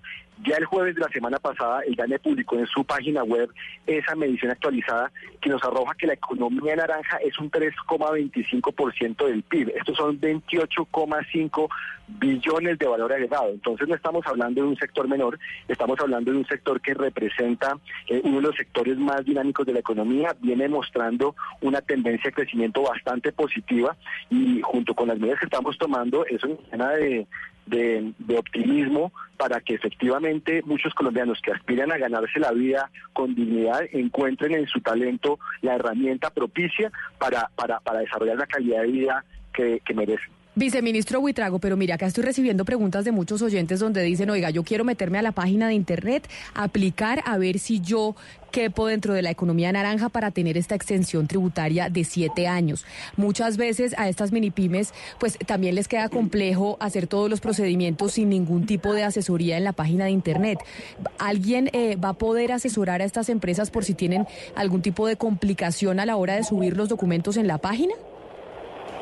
Claro que sí. Igual la página es bastante intuitiva y bastante sencilla. No pide eh, ni trámites, ni documentos complejos, ni, exagerados. Pero si alguien tiene alguna duda, efectivamente ahí en la página está el contacto a través del cual se puede resolver cualquier duda y les responderemos lo más rápidamente posible porque lo que nos interesa es que la mayor cantidad de empresas del sector se beneficien de esta oportunidad. ¿Y cuánto tiempo se, demoran en darle respuesta a los a quienes aplicaron, a estas empresas que aplicaron? ¿En cuánto se demoran en decirle, oiga, usted sí cabe dentro de la economía naranja y tiene una exención tributaria de la renta por los próximos siete años? Que eso es un incentivo gigantesco. O sea, no tener que tributar renta en siete años es un incentivo tributario muy importante. Efectivamente, lo que se trata es de que las empresas tengan la oportunidad de superar el valle de la muerte, que puedan apostarle a crecer sin temor al impuesto de renta que muchas veces descarrila esos, esos grandes sueños y que en la medida que crezcan se conviertan en los grandes contribuyentes del futuro, ojalá varios de ellos. Pero muy importante lo que, lo que tú dices, Camila, es que eh, ellos sepan muy rápidamente si pueden o contar con este beneficio. Eh, legalmente tenemos hasta 30 días hábiles para responderles, pero nuestro plan es hacerlo muchísimo más rápido. Entonces, aquellos que se inscriban hoy deberán saber en las próximas dos o tres semanas eh, el resultado de la evaluación y pues que se a final de mes, esperamos que hacia mediados, finales de noviembre ya tengan claridad sobre el tema. Viceministro, en la página de Impulsa Colombia antes había otro requisito para poder eh, beneficiarse de, este, pues de este beneficio y era eh, tener mínimo tres empleados y demostrar inversiones por más de 150 millones de pesos en tres años. ¿Este requisito sigue en pie o eso lo quitaron ustedes? Ese requisito es el que el proyecto con el que se inscriben las empresas para hacer parte del beneficio. Es decir, yo inscribo eh, el nombre de la persona que, crea la, eh, la página para la empresa, registro los datos de la empresa, que también es muy sencillo, y eh, presento el proyecto de inversión. El requisito, el beneficio tributario se da a cambio de esa aspiración de crecer, esa ambición por crear oportunidades, y eso implica una inversión mínima de 4.400 VT, que son 150 millones de pesos, y la creación de tres empleos formales. Esto es el requisito mínimo, pero tiene tres años para lograr esa, esa tiene tres años para lograr ese, ese, esa creación de empleo y esa, ese nivel de inversión. Pero niveles de inversión de 150 millones de pesos es bastante. Eso no deja por fuera a muchas mini pymes y muchas personas que necesitan otra clase de impulso para poder llegar justamente a generar 150 millones de pesos de inversión. No se querían entonces los mismos de siempre, los que ya tienen un capital formado y esa posibilidad de hacer una inversión así. 150 millones de inversión es, realmente un, un, eh, una, una base bastante bajita en términos de inversión. Inversión implica, por ejemplo, desde los pagos de los arrendamientos, los pagos de, de, equipos y similares. Eh, nada impide que esa inversión se pueda hacer a través, por ejemplo, de obtener el beneficio de capital semilla del Fondo Emprender. Tampoco eh, se impide que esto se haga como resultado de un préstamo para crecer. Eh, lo importante aquí es que eh, quien quiera un beneficio de esta naturaleza, pues tiene que aportarle al país con crecimiento y con oportunidades para los jóvenes que están buscando empleo en este momento. Pero usted tiene algún tipo de obligación como empresario de economía naranja de producir o generar una cantidad de empleos, o sea, esta exención tributaria está eh, amarrada a una generación de empleo o, no tiene nada que ver. Eh, tienen que crear empleo, tienen que comprometerse en el periodo de tres años haber creado tres empleos formales. Por eso estamos hablando de pequeñas empresas, un, taller de diseño. Yo tengo mi taller de diseño, quiero eh, crecer, entonces yo me comprometo conmigo mismo a adquirir un espacio de trabajo, a comprar unos equipos, adquirir licencias eh, de computación y en el proceso contratar otros tres diseñadores o un par de diseñadores y alguna persona que me asista en temas administrativos y con eso cumplo el requisito. Se trata es de que podamos crecer con orden, con formalidad que, como, como me gusta decir, que quienes creen en Colombia puedan crear como, como mecanismo de, de vida y que de esta manera crezcan para generar oportunidades. Viceministro, en todas las eh, listas de identificar actividad en la página de la economía naranja, por ejemplo, en artes escénicas están eh, los el teatro de cámara, en patrimonio cultural están, por ejemplo, las cocinas tradicionales, las artesanías. Para ellos 150 millones de pesos es una cifra inalcanzable, viceministro. O sea, ustedes están dejando por fuera una cantidad de gente impresionante. Es que 150 millones es de verdad muchísimo.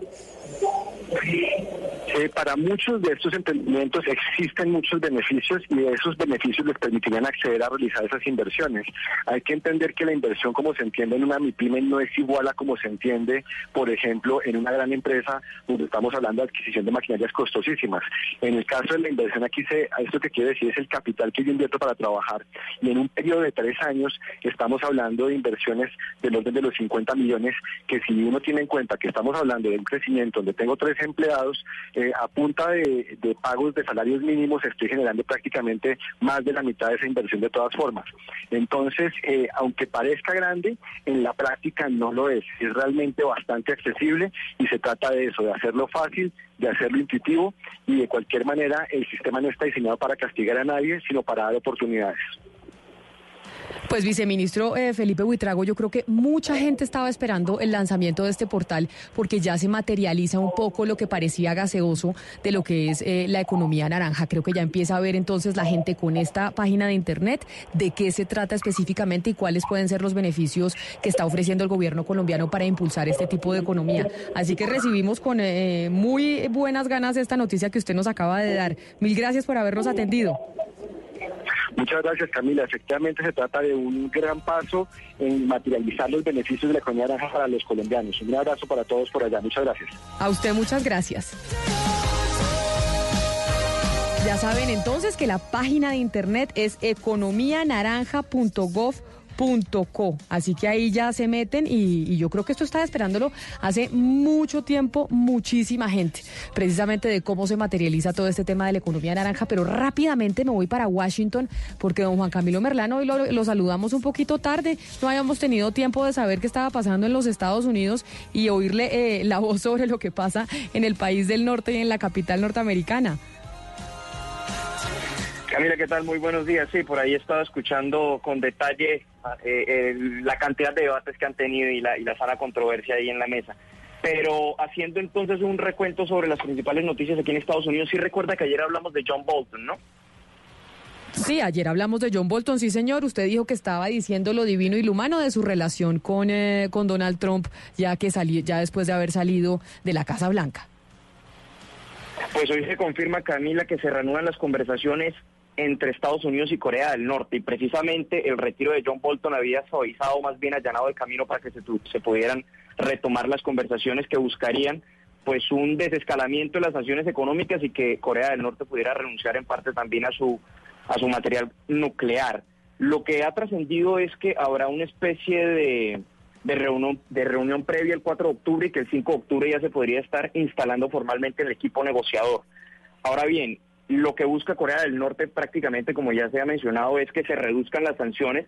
Recordemos que desde el pasado mes de febrero no hay conversaciones entre ambos países, que luego en el mes de marzo se introdujeron una serie de sanciones en contra de empresas que negociaban con el régimen de Kim Jong-un y que a cambio de esto se renuncie a, pues a las pruebas nucleares y al, y al desarrollo de material nuclear que ha venido arreciando el régimen de Kim Jong-un en los últimos meses también. Quien confirmó la noticia por parte del régimen de Corea del Norte fue el viceministro de Asuntos Exteriores y aquí en Estados Unidos la portavoz de la Casa Blanca, la portavoz del Departamento de Estado hizo lo propio. Pero entonces esto quiere decir, eh, Juan Camilo, que si eso está pasando con Corea del Norte, pues podría también suavizarse la situación con Venezuela, que es otra de las especulaciones que se hace con la, con la salida de Bolton. Pues en teoría es lo que se ha venido diciendo e incluso manifiestan que el nuevo subsecretario para Asuntos del Hemisferio Occidental, Michael Kozak, podría estar manejando una agenda en ese sentido. No obstante, no hay mucha claridad. Hay que recordar que el presidente Donald Trump en los últimos días, al finalizar la Asamblea General de Naciones Unidas, envió un mensaje de tranquilidad al pueblo venezolano diciendo que, ojo, tengan en cuenta que los tenemos muy presentes, los tenemos en la mente y que la situación se estará mejorando de manera muy rápida, pero también hay que tener en cuenta que el régimen de Nicolás Maduro, pues Maduro estuvo en Rusia hace unos días mientras que fue la Asamblea General de Naciones Unidas y Diosdado Cabello estuvo en Corea del Norte también con Kim Jong-un. Entonces las fichas se están moviendo, cada quien por su lado las está moviendo. Pues vamos a ver qué pasa entonces con la salida eh, y pues después de la salida de John Bolton de la Casa Blanca, qué va a pasar con Venezuela, con Corea del Norte, que sin duda alguna pues son los temas que están eh, teniendo los ojos encima de los norteamericanos e incluso del mundo. Juan Camilo, gracias. Un abrazo, Camila, muchas gracias. 11 de la mañana, 55 minutos.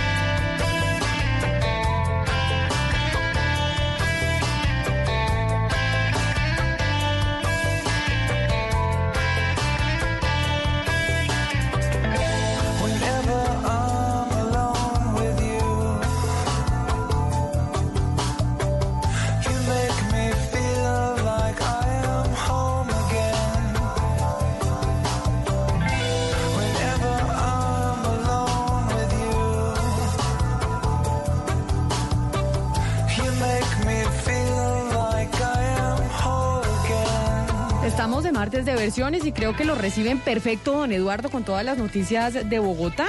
Yo sé que siempre... Y la vena del gusto. Sí, ¿usted va a ir al concierto esta noche o no?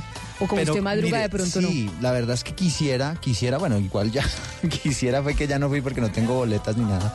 No diga, no compró, pero si a usted le gusta tanto Foo Fighters, Sí, pero mire, cuando me enteré que el concierto eran tres semanas, sí se me complicó a mí un poquito la cosa, porque claro, este concierto se estima que va a ir más o menos hasta las 11 de la noche o algo así, y yo ¿Y usted se despierta a las 3 de la mañana o a qué hora se despierta? pues para las 4 de la mañana, entonces Le queda complicado, le queda complicado. Sí, muy bueno, pero por un día que uno se trasnoche, ¿no? ¿No vale la pena? Pues no sé, yo todavía no lo he descartado, vamos a ver. Pero, si no ha comprado las boletas, pero me muero de ganas de ir. Pero si no ha comprado las boletas. Eh, no sé, voy a hablar con Miguel Garzón a ver si podemos hacer alguna cosa. a ver si le ayudan, Allá si le ayudan con la... ay, Dios santo. Óigame, don Eduardo, usted viene eh, cargado de noticias sobre el SITP, sobre el Sistema Integrado de Transporte Público en Bogotá, porque las veedurías están eh, haciendo una denuncia sobre lo que está pasando con el SITP. Sí, unas cifras muy impresionantes. Imagínese que dice la veeduría distrital que en los últimos tres años cerca de cuatro millones y medio de personas se bajaron del SITP. Es decir, dejaron de utilizar el sistema tema. Entre las razones, según dice la veeduría, es que las rutas, por ejemplo, no corresponden a las necesidades de los usuarios, las frecuencias son irregulares, ha aumentado la inseguridad, por ejemplo, en el sistema. Así que es una eh, situación bien compleja. Yo no sé, Camila, si usted ha cogido el SITP alguna vez. Sí, sí, señor, he cogido el SITP y me parece difícil. Eso le me iba a decir parece yo, difícil de me pasa lo entender. mismo. Es, es difícil de entender cuál es. Una vez usted ya empieza a conocer el sistema, las rutas y demás, pues ya lo, lo- lo comprende, pero no es fácil. O sea, si usted llega de turista, como cuando uno va a otras partes Sí, del mundo, creo que, le- tiene que que- es complejo entender cómo y eso que hay funciona. una aplicación y demás que usted puede consultar, pero, pero la verdad es que no es fácil. Usted se acuerda que antes era la buceta que aparecía ahí con para dónde iba, ¿no? Claro, yo, séptima, yo siempre no cogía. Germania o Toberín. Ah, sí, el Germania también lo cogía Yo bastante. cogía a Germania cuando iba para la universidad y cogía Toberín cuando ya me devolvía de la universidad para Eh, la Exacto, casa. pero entonces ahora como es con numeritos, pues la cosa es más difícil. Jaime Torres, Camila, es el veedor distrital, nos acompaña hasta ahora de la mañana. Veedor, gracias por acompañarnos. Buenos días, Eduardo, Camila y a todos los oyentes. Bueno, háblenos un poquito de eso que han encontrado, porque es que la cifra es verdaderamente impresionante. Cuatro millones y medio de personas menos viajando en el SITP. Así es, nosotros lo primero es que hacemos una alerta sobre el tema del SIP zonal, es decir, los buses azules. Hemos estado en este momento de debate público en la ciudad hablando mucho del metro, del transmicable, del transmilenio, o sea, las troncales, los buses articulados y articulados rojos, pero muy poquito de los grandes retos que enfrenta la ciudad en el SIP zonal que son fundamentales para que funcione la movilidad en Bogotá. Y efectivamente, en los últimos, en el último año, entre 2017 y 2018, se redujo en un 12% la demanda del SIT. Esos son más o menos 4 millones de abordajes, de, no, no de personas, pero sí de viajes efectivos. y, y eso pues le pega muy duro a la sostenibilidad financiera del sistema. Y ahí encontramos, como usted lo dijo, varias causas que tienen que ver con unas frecuencias que no se cumplen, muy irregulares, lo que genera una pérdida de confianza de la ciudadanía en el sistema, muy baja calidad del servicio, eso va desde el aseo de los buses hasta la actitud de los conductores. Y finalmente hay rutas que no están llevando a los ciudadanos a donde realmente los necesitan. En muchos sitios de la ciudad han surgido rutas piratas precisamente por esa debilidad en el diseño de las rutas.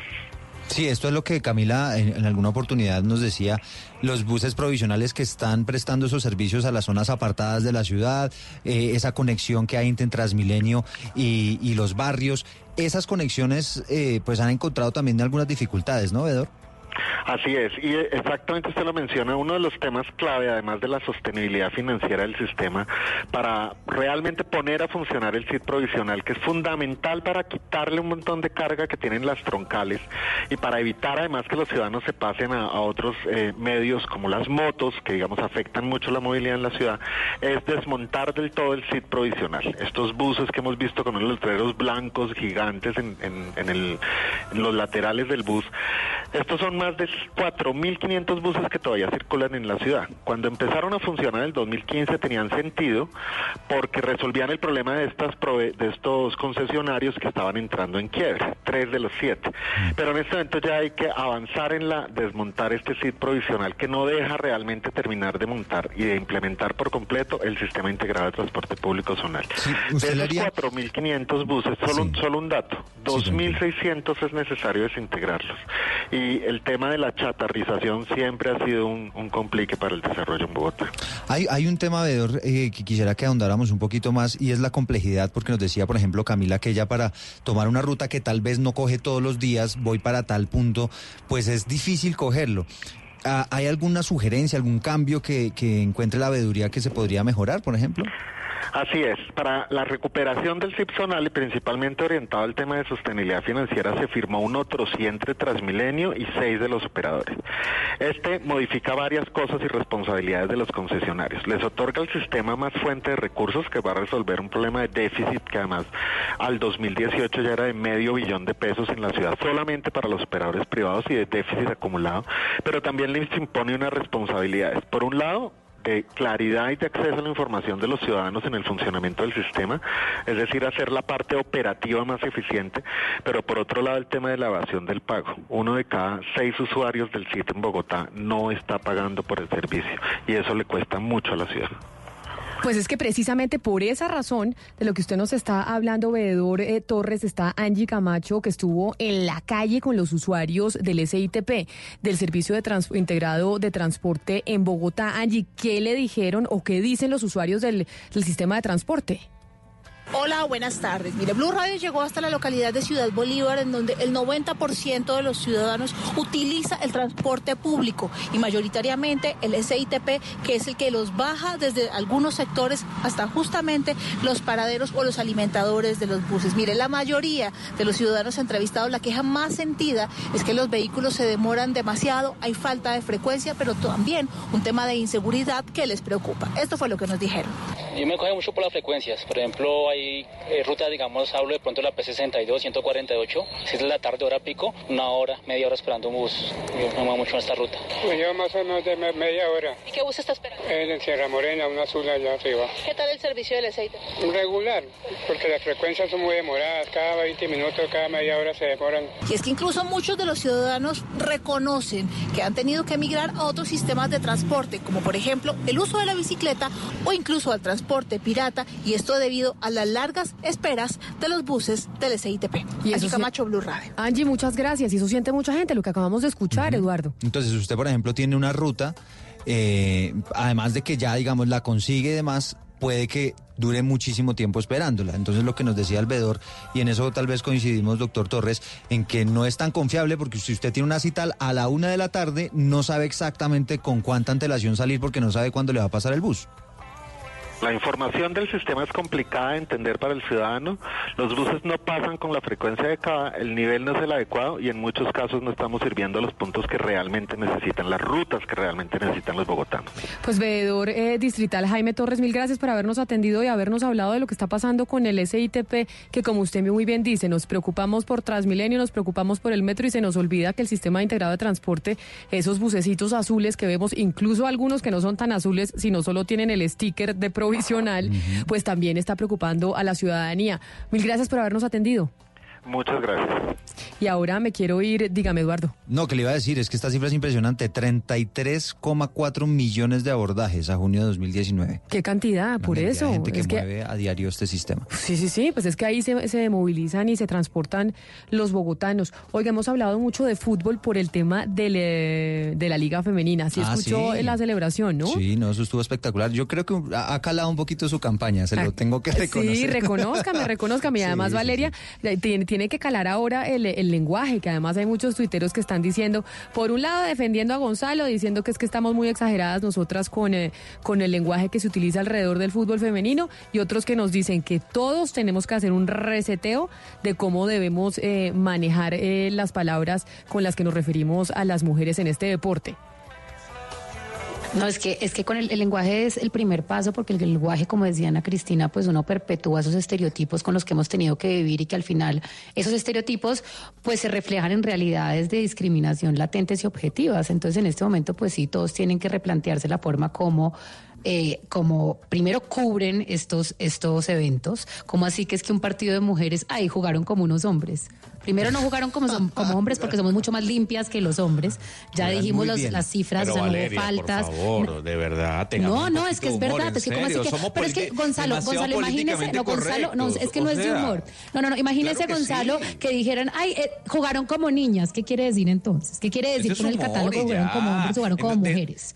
Dentro, ya va, dentro del speech de un narrador de fútbol se, de- se utilizan una cantidad de etimologías eh, eh, referentes al humor. Y eso es en Argentina, en México, en Colombia. Ya basta de ser tan políticamente correctos, de verdad. O sea, es que hasta aburre. O sea, hay que No, hablar así. Si no hablas que- así, está es que- mal. es que sabe qué pasa, Gonzalo, y sobre todo que la crítica venga desde usted. Si usted es un hombre que no ha tenido que sufrir discriminación, que usted no ha tenido que estar ahí como esas niñas todos los días pidiendo, por favor, que se les tenga en cuenta, que les paguen eh, en equidad, que, que no las acosen, que tengan participación, que puedan hablar, que puedan ser Por eso- reconocidas. por eso, si usted fuera una de esas niñas, si usted piensa- estuviera diciendo No. esto bien, pero usted sentado detrás Yo- del micrófono diciendo, ay, es que lo políticamente correcto, Claro pues así sí es muy difícil que cambie la Es- es- realidad no- de no estas mujeres, porque usted de está manera- logrando que eso se perpetúe. No, nos está imponiendo de manera casi que obligada que hablemos de tal forma o que actuemos de tal manera. Eh, usted es de las que piensa que tiene Rappi que no salir- tiene es que ganar lo mismo que Lionel Messi de- y lamentablemente no se puede ganar lo mismo. No, es Rappi que hay que no, salirse de, de la zona de confort en la que está todo el mundo para poder en realidad tener empatía por las personas y los grupos discriminados que han sido discriminados por siempre. Yo he Si sido usted se pone los como zapatos de estas por niñas, ejemplo. usted entiende que esta clase de comentarios afectan la realidad de estas niñas todos los días. Pero mire- y qué pena que el locutor se tenga que sa- salir de la zona de confort y moderar el lenguaje y salirse de ser política y, y ser políticamente correcto, porque la verdad es que la forma como hablan de estas niñas cambia la realidad de estas Yo, niñas. yo les hablaba del fútbol no, no para generar más confrontación entre ustedes, sino porque resulta que es que tenemos un problema con un estadio en el en Neiva, en el departamento del Huila, El- Eduardo, que es otra vergüenza. O sea, no terminamos el, el oso de lo de Santa Marta, ¿no? Los Sí. sapos en el camerino y esta cosa La inundada. inundación Y a- terrible. Y, ahora en Neiva, ¿qué es lo que pasa con otro estadio? Pues mire, en el eh, Guillermo Plaza Salcid, que es uno de los eh, estadios sin duda más importantes que tiene Colombia, es el que representa al departamento del Huila, le metieron en el año 2016 24 mil millones de pesos para ampliar y reforzar la tribuna occidental del estadio. Acuérdese que en esa obra, incluso, no sé si usted lo recuerda, hubo un par de obreros muertos porque colapsó eh, parte de la obra y demás, eso fue un escándalo tremendo. Y este año eh, se contrató a la Universidad Nacional para que evaluara ¿Qué hay que hacer para poner a funcionar esa tribuna occidental? ¿Y sabe qué se encontró en la universidad, Camila? Dígame, ¿qué se encontró? Le invertimos 24 mil y dice la universidad, para usted poner a funcionar eso tiene que meterle 50 mil. No puede ser. Silvia Lorena, ¿qué fue lo que encontró la universidad?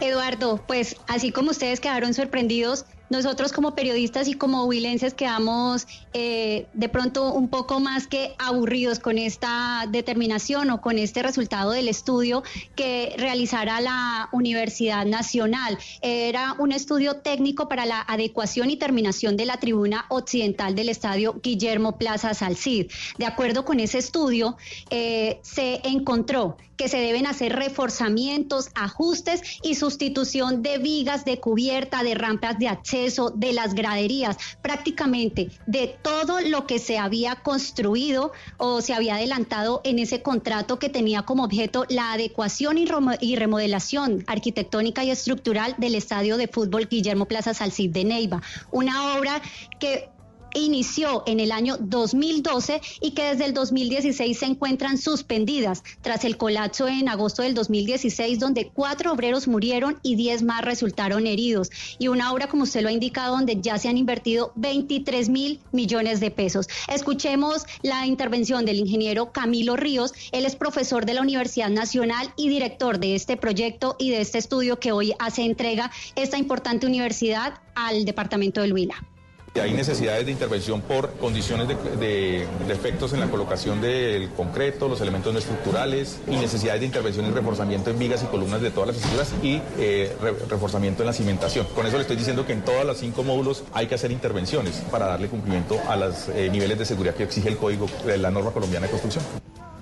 A esto sumémosle que de acuerdo con este estudio, o sea, aún ni siquiera sabemos si realmente se le va a hacer eh, esas adecuaciones o esa, ese reforzamiento a las obras que hoy ya están construidas y que parte de ellas han colapsado, sino que debemos esperar qué decisión se va a tomar por parte de la administración municipal, ya sea esta o si será la entrante, quien determine si es más fácil demoler lo que se ha construido para construir uno nuevo o realmente invertir 50 mil millones de pesos más a esta obra tan importante para el Huila. Y nosotros, gracias, y nosotros pensando hacer mundial. Imagínense si queremos hacer un mundial, ¿qué nos va a pasar con las obras? Peor que Brasil.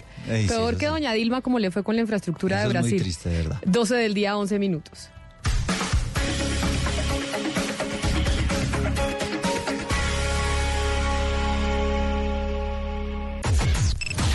Unimos coordenadas. Unimos coordenadas. A partir de este momento, nuestra señal se extiende por todo el país. Colombia está al aire.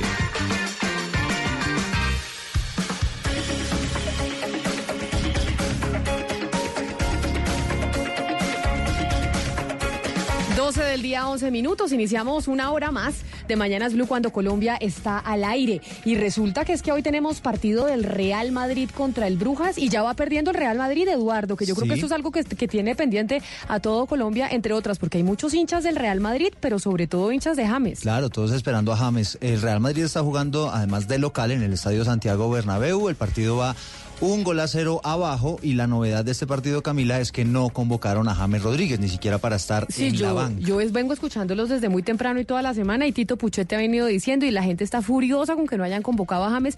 Yo ahí, a mí me encanta James, pero defiendo a Zidane. Si Zidane no lo quiere convocar, pues que no lo convoque. Pero mire que yo soy del Real Madrid, le confieso, pero... ¿Ah, sí?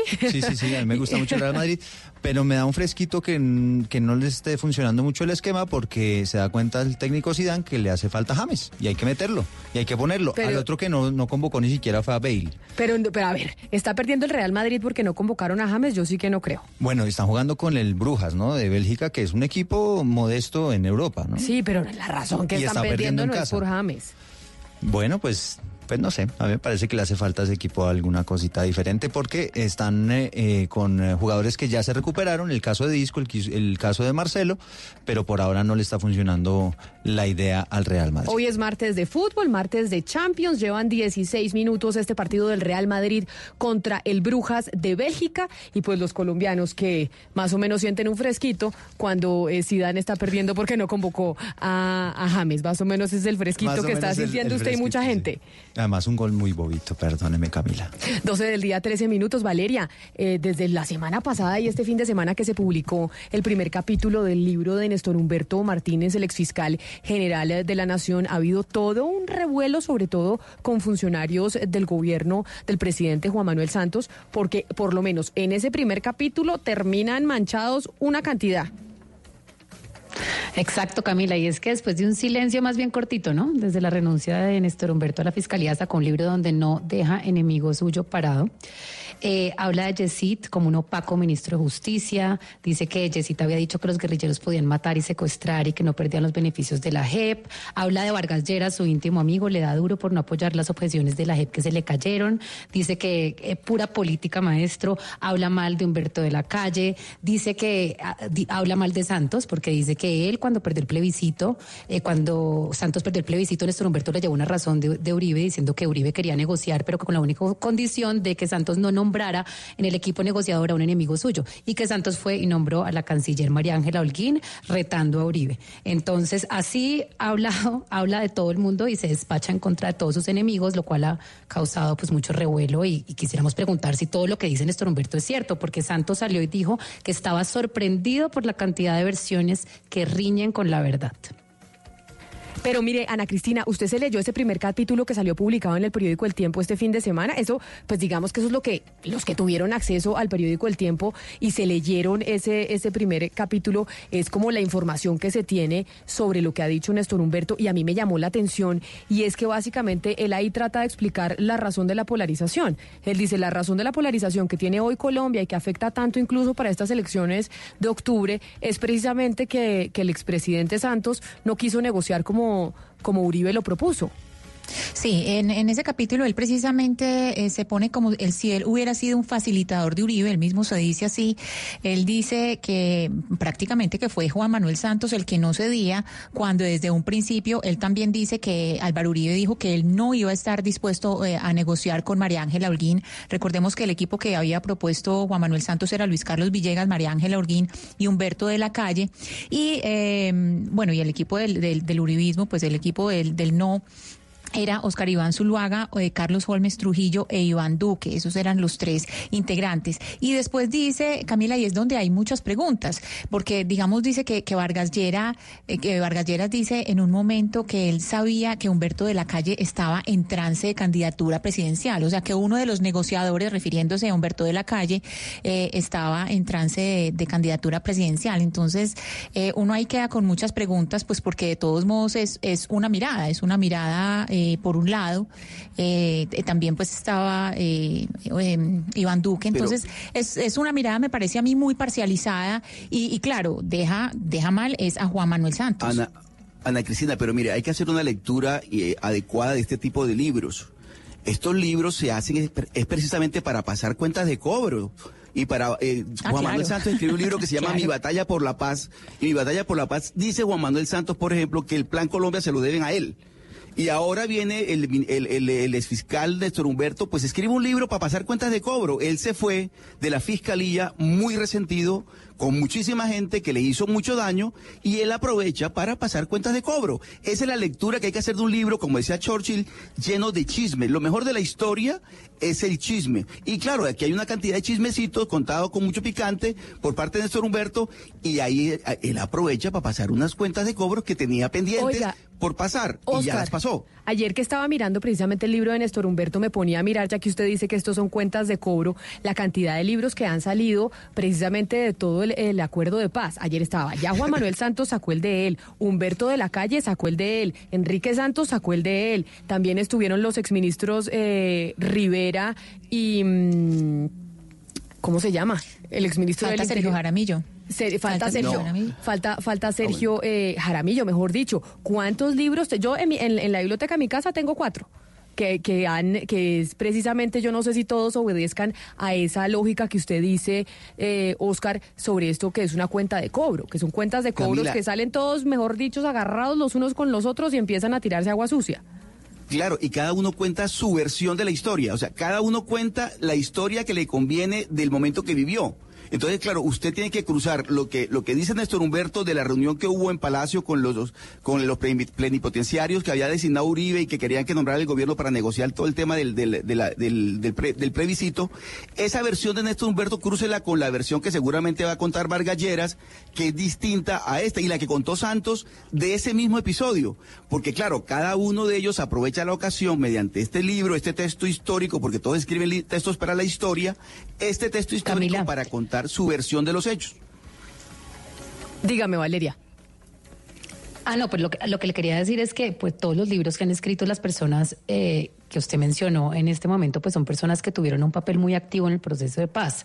Lo que es un poquito raro es el señor Néstor Humberto Martínez, que era fiscal y que antes pues no tenía un papel tan activo en las negociaciones de paz, saque un libro de la paz contando chismes, yéndose en contra de todos los que en algún momento se le atravesaron por el camino, con unas versiones que pues son bastante cuestionables, por un lado dañándoles el buen nombre por un lado y por el otro metiéndole demandas penales, porque salió a meterle demandas penales a todos sus contradictores, en este momento Cecilia Orozco, Jorge Enrique Robledo, Petro, Armando Benedetti, Gonzalo Guillén, todos están demandados por el, por el exfiscal. Entonces sí salió de la fiscalía, pues parece que bastante dolido, bastante, con bastante rabia con sus contradictores y pues no va a dejar a nadie parado. Eso Mejor parece que no es la estrategia del exfiscal. Títere con cabeza, pero está con, eh, con nosotros en la línea el exministro de Justicia, Yesid Reyes. Exministro Reyes, bienvenido a Mañanas Blue. Hola, buenas, ¿cómo está? De exministro, y empiezo por preguntarle, ¿coincide usted con la tesis que plantea mi compañero Oscar Montes que dice, acá estos libros son una especie de cuenta de cobro de todos aquellos que salieron del gobierno y que empiezan a pasar factura sobre cosas que, que no le gusta, que no les gustaron y básicamente a dejar títeres sin cabeza? ¿Coincide usted en que en esto se están tratando los libros que estamos viendo ahora publicados este año? Sí, plenamente, por lo menos el, eh, por lo que he oído del ah, libro de Néstor Humberto Martínez, me parece que claramente son unas eh, cuentas de cobro que va a pasar de lo que le ocurrió desde su punto de vista negativo durante su paso por el gobierno anterior. Pero, ¿y por qué usted es uno de, discúlpeme que use esta analogía de esos títeres que quieren dejar sin cabeza? ¿Qué fue lo que pasó con usted que usted es uno de los que más ha salido a relucir? No, pues tuvimos alguna diferencia desde el comienzo con temas puntuales del proceso de paz y antes de eso con el tema de la reforma de equilibrio de, de poderes. Él alguna vez se apareció en el Congreso, la Comisión Primera, a oponerse a la reforma de equilibrio de poderes. Eso genera una polémica muy grande. Él dice en el libro que todo fue por instrucciones del presidente Santos, pero lo curioso es que después de ese enfrentamiento entre Néstor Humberto y, Cristo y yo, el que terminó saliendo del cargo fue Néstor Humberto. Esa fue como la primera gran eh, diferencia de opiniones que tuvimos. Y después, eh, en el desarrollo ya legislativo del acuerdo de paz, tuvimos muchísimas diferencias, sobre todo en el contenido de lo que debía ser la ley estatutaria de la justicia. Él finalmente logró hacer aprobar en el Congreso varios artículos por los que él peleó mucho, y esos artículos finalmente se los declaró inconstitucionales la Corte Constitucional. Pero doctor Reyes, mire, usted dice es que hubo un enfrentamiento y finalmente el que terminó saliendo del cargo fue el, el exfiscal, pero después el, el expresidente Santos toma la decisión de ternarlo a él para la fiscalía y no a usted, incluso en contra de María Lorena eh, Gutiérrez, que salió de la Casa de Nariño en ese momento renunciando precisamente porque se había hecho un concurso y terminó usted siendo el que la persona que se lo ganó digamos, dentro de la Casa del Nariño y el presidente Santos toma la decisión de ternar a Néstor Humberto Martínez y no ternarlo usted. No, a mí me ternó también. Lo que pasa es que finalmente pues tuvo mayoría en la corte, el doctor Néstor Humberto lo eligieron a él, pero ambos estábamos en la terna. Ah, sí. Eh, pero, te repito, lo, lo eligió la corte a él. Claro, pero Néstor Humberto Martínez no, estra, no estaba dentro de las hojas de vida que María Lorena había propuesto después del concurso que se hizo dentro de la Casa de Nariño. Yo esos detalles sí no los sé. Sé que cuando la terna se anunció finalmente estaba Néstor Humberto Martínez, pero no, la verdad que no estuve nunca al tanto de cómo se conformó la terna. Eh, doctor Reyes, pero bueno, volviendo al libro, eh, Néstor Humberto dice que usted decía que los guerrilleros podían matar y secuestrar a sus anchas y que no perdían los beneficios de la JEP. ¿Esto es cierto o no es cierto? La discusión que siempre hubo con Néstor Humberto y que terminó solo ahora con la sentencia de la Corte Constitucional es si después de desmovilizados los guerrilleros, cualquier delito que cometieran suponía expulsarlos de la JEP. La tesis de Néstor Humberto fue siempre esa. Cualquier delito que un desmovilizado cometa hay que echarlo de la JEP. Mi tesis fue siempre, depende, porque la naturaleza de los delitos es distinta. Entonces, las personas que siendo desmovilizadas de las FARC cometen un delito, la primera consecuencia que tienen es que los investiga, juzga y condena la justicia ordinaria. Entonces, si un desmovilizado secuestra, la justicia ordinaria lo condena a 60 años de prisión. Ahora, ¿qué consecuencia tiene eso al interior de la JEP? Eso puede generar al interior de la JEP pérdida de beneficios, pero graduales, que pueden ir desde aumentarle la pena a más de ocho años de restricción efectiva de la libertad hasta 20, pero pueden en los casos más graves suponer la expulsión de la JEP. Entonces, mi tesis era no la comisión de cualquier delito, supone automáticamente expulsar a alguien de la JEP. Imagínense que un exguerrillero deja de pasarle dinero a su familia para su mantenimiento, comete un delito de inasistencia alimentaria. Eso no justificaría, a mi modo de ver, expulsarlo de la JEP. En cambio, si un exguerrillero se alza en armas contra el Estado, como acaban de hacer Santrich y, y Márquez, por supuesto que se los tiene que expulsar de la JEP, aparte de la investigación que le corresponde por los delitos que cometa. Esa era mi tesis, esa fue la tesis que finalmente acogió la Corte Constitucional cuando declaró la exigibilidad de la ley estatutaria. Eh, doctor Reyes, usted ahora nos habló de la reforma de equilibrio de poderes. Se ha dicho mucho que el fiscal, el exfiscal Néstor Humberto Martínez, pues se benefició de esta reforma de equilibrio de poderes, eh, pues digamos que trabajando, haciéndole el lobby a los magistrados que después lo eligieron. ¿A usted le consta esto? No, en absoluto. Ok. Doctor Reyes, las diferencias suyas con Néstor Humberto Martínez, en su momento fiscal general de la Nación, en lo que tiene que ver con la Jurisdicción Especial de Paz, ¿no sería porque él estaba contando con usted como aliado para dar esa, esa pelea adentro de, la, de lo que se estaba tramitando y usted no, no, no terminó siendo tan aliado, todo lo contrario, usted terminó siendo un contradictor de él? ¿Eso sería el origen de todo? Sí, por lo menos en lo que tiene que ver con la con el proceso de paz, el origen es ese, porque nosotros desde el comienzo estuvimos en orillas distintas en cuanto a la forma de desarrollar el acuerdo de paz en administración de justicia. Yo creo, lo pensaba en esa época y lo sigo pensando, que todas las reformas que propuso Néstor Humberto Martínez, que luego se tradujeron en objeciones, estaban destinadas a quitarle poder a la Jurisdicción Especial para la Paz, a asumir ese poder y por esa vía ponerle trabas al proceso de paz. Mire, doctor Reyes, a mí algo que me sorprendió por lo menos del capítulo que se publicó en el periódico El Tiempo es que el exfiscal Néstor Humberto Martínez trata de explicar la polarización en la que está sumida el país el día de hoy. Para nadie es un secreto que Colombia está polarizada. Y él eh, menciona que tal vez la polarización que vivimos hoy podría no ser una realidad si el presidente Santos hubiera dado un discurso distinto ese día en que se perdió el, eh, el plebiscito, en donde ganó el no. Este fue el discurso que dio el presidente Santos ese día, ese día en que se dio el, eh, el plebiscito por la paz, en donde de manera muy apretada ganó el no. Y Néstor Humberto Martínez, en ese capítulo de su libro, dice que una de las razones por las cuales hoy Colombia en 2019 está polarizada es entre otras porque el presidente Santos en ese discurso no hizo un, guiño lo suficientemente abierto al expresidente Uribe y a aquellos que estaban haciendo la campaña del no. Soy el primero en reconocer este resultado. La otra mitad del país ha dicho que sí. Como jefe de Estado, soy el garante de la estabilidad de la nación y esta decisión democrática no debe afectar dicha estabilidad que voy a garantizar. Como presidente conservo intactas mis facultades y mi obligación para mantener el orden público y para buscar y negociar la paz.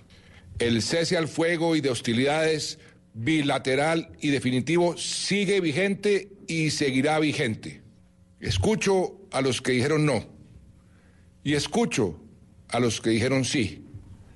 Todos, todos sin excepción, quieren la paz. Así lo han dicho expresamente. Mañana mismo convocaré a todas las fuerzas políticas y en particular a las que se manifestaron hoy por el no, para escucharlas, para abrir espacios de diálogo y determinar el camino a seguir. Pues en ese discurso lo que dice Néstor Humberto Martínez en su libro es que él llamó al presidente Santos minutos antes de que él saliera a dar este discurso precisamente después de que se perdió el, el plebiscito, doctor Reyes, y dijo, eh, el expresidente Uribe había pedido expresamente que mm, eh, la canciller María Ángela Holguín no estuviera en esos diálogos con la oposición, es decir, con los delegados del, eh, del expresidente Uribe, que él había pedido expresamente que no quería que ella estuviera y que al presidente Santos no le importó e igual la mandó. Y por eso después tuvo que haber otro tipo de reunión con mucha más gente y que fue imposible pues generar eh, un acuerdo y que básicamente dice Néstor Humberto Martínez, esa es la razón para la que por la cual el país está polarizado hoy todavía, porque no se logró hacer un proceso de paz adicional entre las partes en ese momento. ¿Usted cree que eso es así? No, yo creo que la actitud del presidente Santos fue justamente la contraria, abrir un gran espacio de diálogo con quienes habían respaldado la postura del no. Específicamente en materia de justicia, por ejemplo, el presidente Santos me encargó a mí eh, conversar con representantes del Centro Democrático sobre qué modificaciones le harían o qué sugerencias tenían en materia de justicia. Yo estuve en varias reuniones eh, con representantes del Centro Democrático. que en algún momento se incorporó a esas reuniones el propio presidente Álvaro Uribe y hubo muchas, muchas discusiones en las que si bien se avanzó mucho y se consiguió introducir modificaciones al acuerdo de paz específicamente en temas de justicia, pues finalmente la postura del Centro Democrático eh, fue que resultaban insuficientes. Pero independientemente de ese, que fue el resultado final, todas esas negociaciones y conversaciones que se dieron después de la pérdida del plebiscito fueron gracias a que el presidente Santos abrió esa puerta de discusión puerta de discusión que fue aceptada por el Centro Democrático, porque como le digo, participaron en muchas reuniones, incluidos el presidente. Pero qué, pero qué intención podría tener el, el exfiscal, digamos, de, de decir e inventar que, que pues las razones por las cuales no pues no se acabó la polarización, que no hubo una negociación exitosa entre las partes, entre el sí y entre el no, fue entre otras pues porque no quiso el presidente Santos pues poner otra gente que no generara tanta tensión con, con el uribismo como era en ese entonces la canciller María Ángela Holguín. Yo nunca oí que, que hubiera un veto para la canciller María Ángela Holguín concretamente. Y en lo que tiene que ver con mi participación o con la del ministro Cristo, no solamente nunca oí un veto respecto de él o de mí, sino que además siempre fue muy bien recibido por los integrantes del Centro Democrático que, que asistieron a esas reuniones. Sí, pero lo que yo entiendo, doctor Reyes, es que eh, en, este libro, según dice Néstor Humberto Martínez, él estaba cumpliendo una papel de, un papel de una especie de mediador entre Uribe y Santos. Eh, el presidente Santos, ¿usted supo si alguna vez aceptó esa mediación para sentarse con el presidente Uribe y los promotores del no? Nunca lo supe. Digamos que se oyó en algún momento del gobierno que el doctor Néstor Humberto Martínez estaba buscando algún punto de contacto con el presidente Uribe pero a mí no me consta realmente. Lo escuché como una versión. Doctor Reyes, eh, además de deslegitimar instituciones, como, como usted ha dicho, pues de, de, la JEP, es decir, lo que dice de la JEP, ¿qué efecto podría tener las afirmaciones de este libro de Néstor Humberto Martínez sobre, digamos, ese tema pertinente de la justicia transicional? ¿O, o este libro lo podemos, lo podríamos mirar como una simple opinión o de pronto una forma de distracción con, con respecto a, a, a Odebrecht? No tiene ningún, no tiene ningún impacto. Mire, el libro en el fondo es una eh, respuesta a la sentencia de la Corte Constitucional que tumbó todas las objeciones. Entonces, cuando ya el doctor Néstor Humberto no tiene más recursos jurídicos para controvertir la tesis que planteó la Corte, pues le queda una opción que es escribir un libro y es exactamente lo que ha hecho. Pero que tenga alguna consecuencia no tiene ninguna porque esos temas están ya decididos por la Corte Constitucional. Pero doctor Reyes, para que entendamos un poquito, eh, el doctor Néstor Humberto dice que el acuerdo quedó hecho a la medida de las FARC, pero uno se pregunta en qué momento Néstor Humberto Martínez, que fue parte del gabinete de Juan Manuel Santos, que estuvo trabajando con él la mayoría de su presidencia, que era cercano a él y a, y a Vargas Lleras, bueno, y a todos, se aparta tanto del proceso de paz? ¿En qué momento él se vuelve el principal opositor del proceso de paz? Yo realmente le vi oponerse al, proceso de paz realmente después del no, del plebiscito del no. Hasta antes de eso no le vi ninguna actitud ni a favor ni en contra se mostraba bastante neutral con el tema del, del acuerdo de paz. Tan pronto el eh, plebiscito se perdió, sí le vio una actitud un poco distinta que se fue incrementando con el paso del, del tiempo. Fue especialmente evidente cuando se discutió la ley estatutaria de la Administración de Justicia. Pero frente a lo que dice eh, Ana Cristina sobre si esto es o no una distracción, porque mucha gente puede pensar eso, Ana Cristina, de la vinculación que podría tener el, eh, el exfiscal Néstor Humberto Martínez sobre el caso Odebrecht, porque hay gente que piensa eso y es aquí tal vez el libro lo que está buscando es eh, tapar o generar un, un acto de distracción sobre otro tema muy importante que tiene el país hoy y es el escándalo de Odebrecht y tal vez saber qué responsabilidad tuvo el exfiscal Néstor Humberto Martínez en todo ese escándalo de corrupción, Ana Cristina. Sí, es que eh, precisamente Camila, cuando empiezo a leer, eh, de, o sea, aquí nos explica el doctor Reyes algo muy importante y es pues la respuesta, la respuesta que él da pues a todas las decisiones que se han dado con respecto a la JEP. Pero yo por lo menos del conocimiento que tengo del libro creo que cae en un momento perfecto para poder distraer a la opinión pública, porque todos los hechos y ahora que se está presentando la serie Odebrecht de María Jimena Duzán, que estamos hablando tanto del tema y que va a venir el Contralor de Perú, es decir, que hay tanto, tanto eh, tanta atención sobre el tema de Odebrecht, pues lanzar el libro en este momento es de perlas para poder distraer eh, la opinión pública. Pero no sé si, si el doctor Reyes esté de acuerdo conmigo. Sí, también estoy de acuerdo porque además en la medida en que casa muchas peleas al tiempo, se garantiza que haya una discusión muy larga con mucha gente sobre estos temas que como le decía hace un rato no tienen ninguna trascendencia práctica. Eh, probablemente la consecuencia sea la que usted está diciendo, que eh, distrae a la opinión pública de temas mucho más importantes en relación con las actividades del ex fiscal, como el tema de Brecht. Pero pongamos, ya que usted menciona, Ana Cristina, esa serie que está sacando María Jimena Duzán con la revista Semana, específicamente sobre el escándalo de corrupción de Odebrecht, tengo entendido que el último capítulo hacía referencia al exfiscal Néstor Humberto Martínez. Pongamos una parte para aquellos oyentes que no han visto el episodio y sepan de qué estamos hablando. ¿Por qué se dice que Néstor Humberto Martínez inició las investigaciones en el caso Odebrecht Sarmiento llevando consigo un conflicto de intereses del tamaño de una catedral?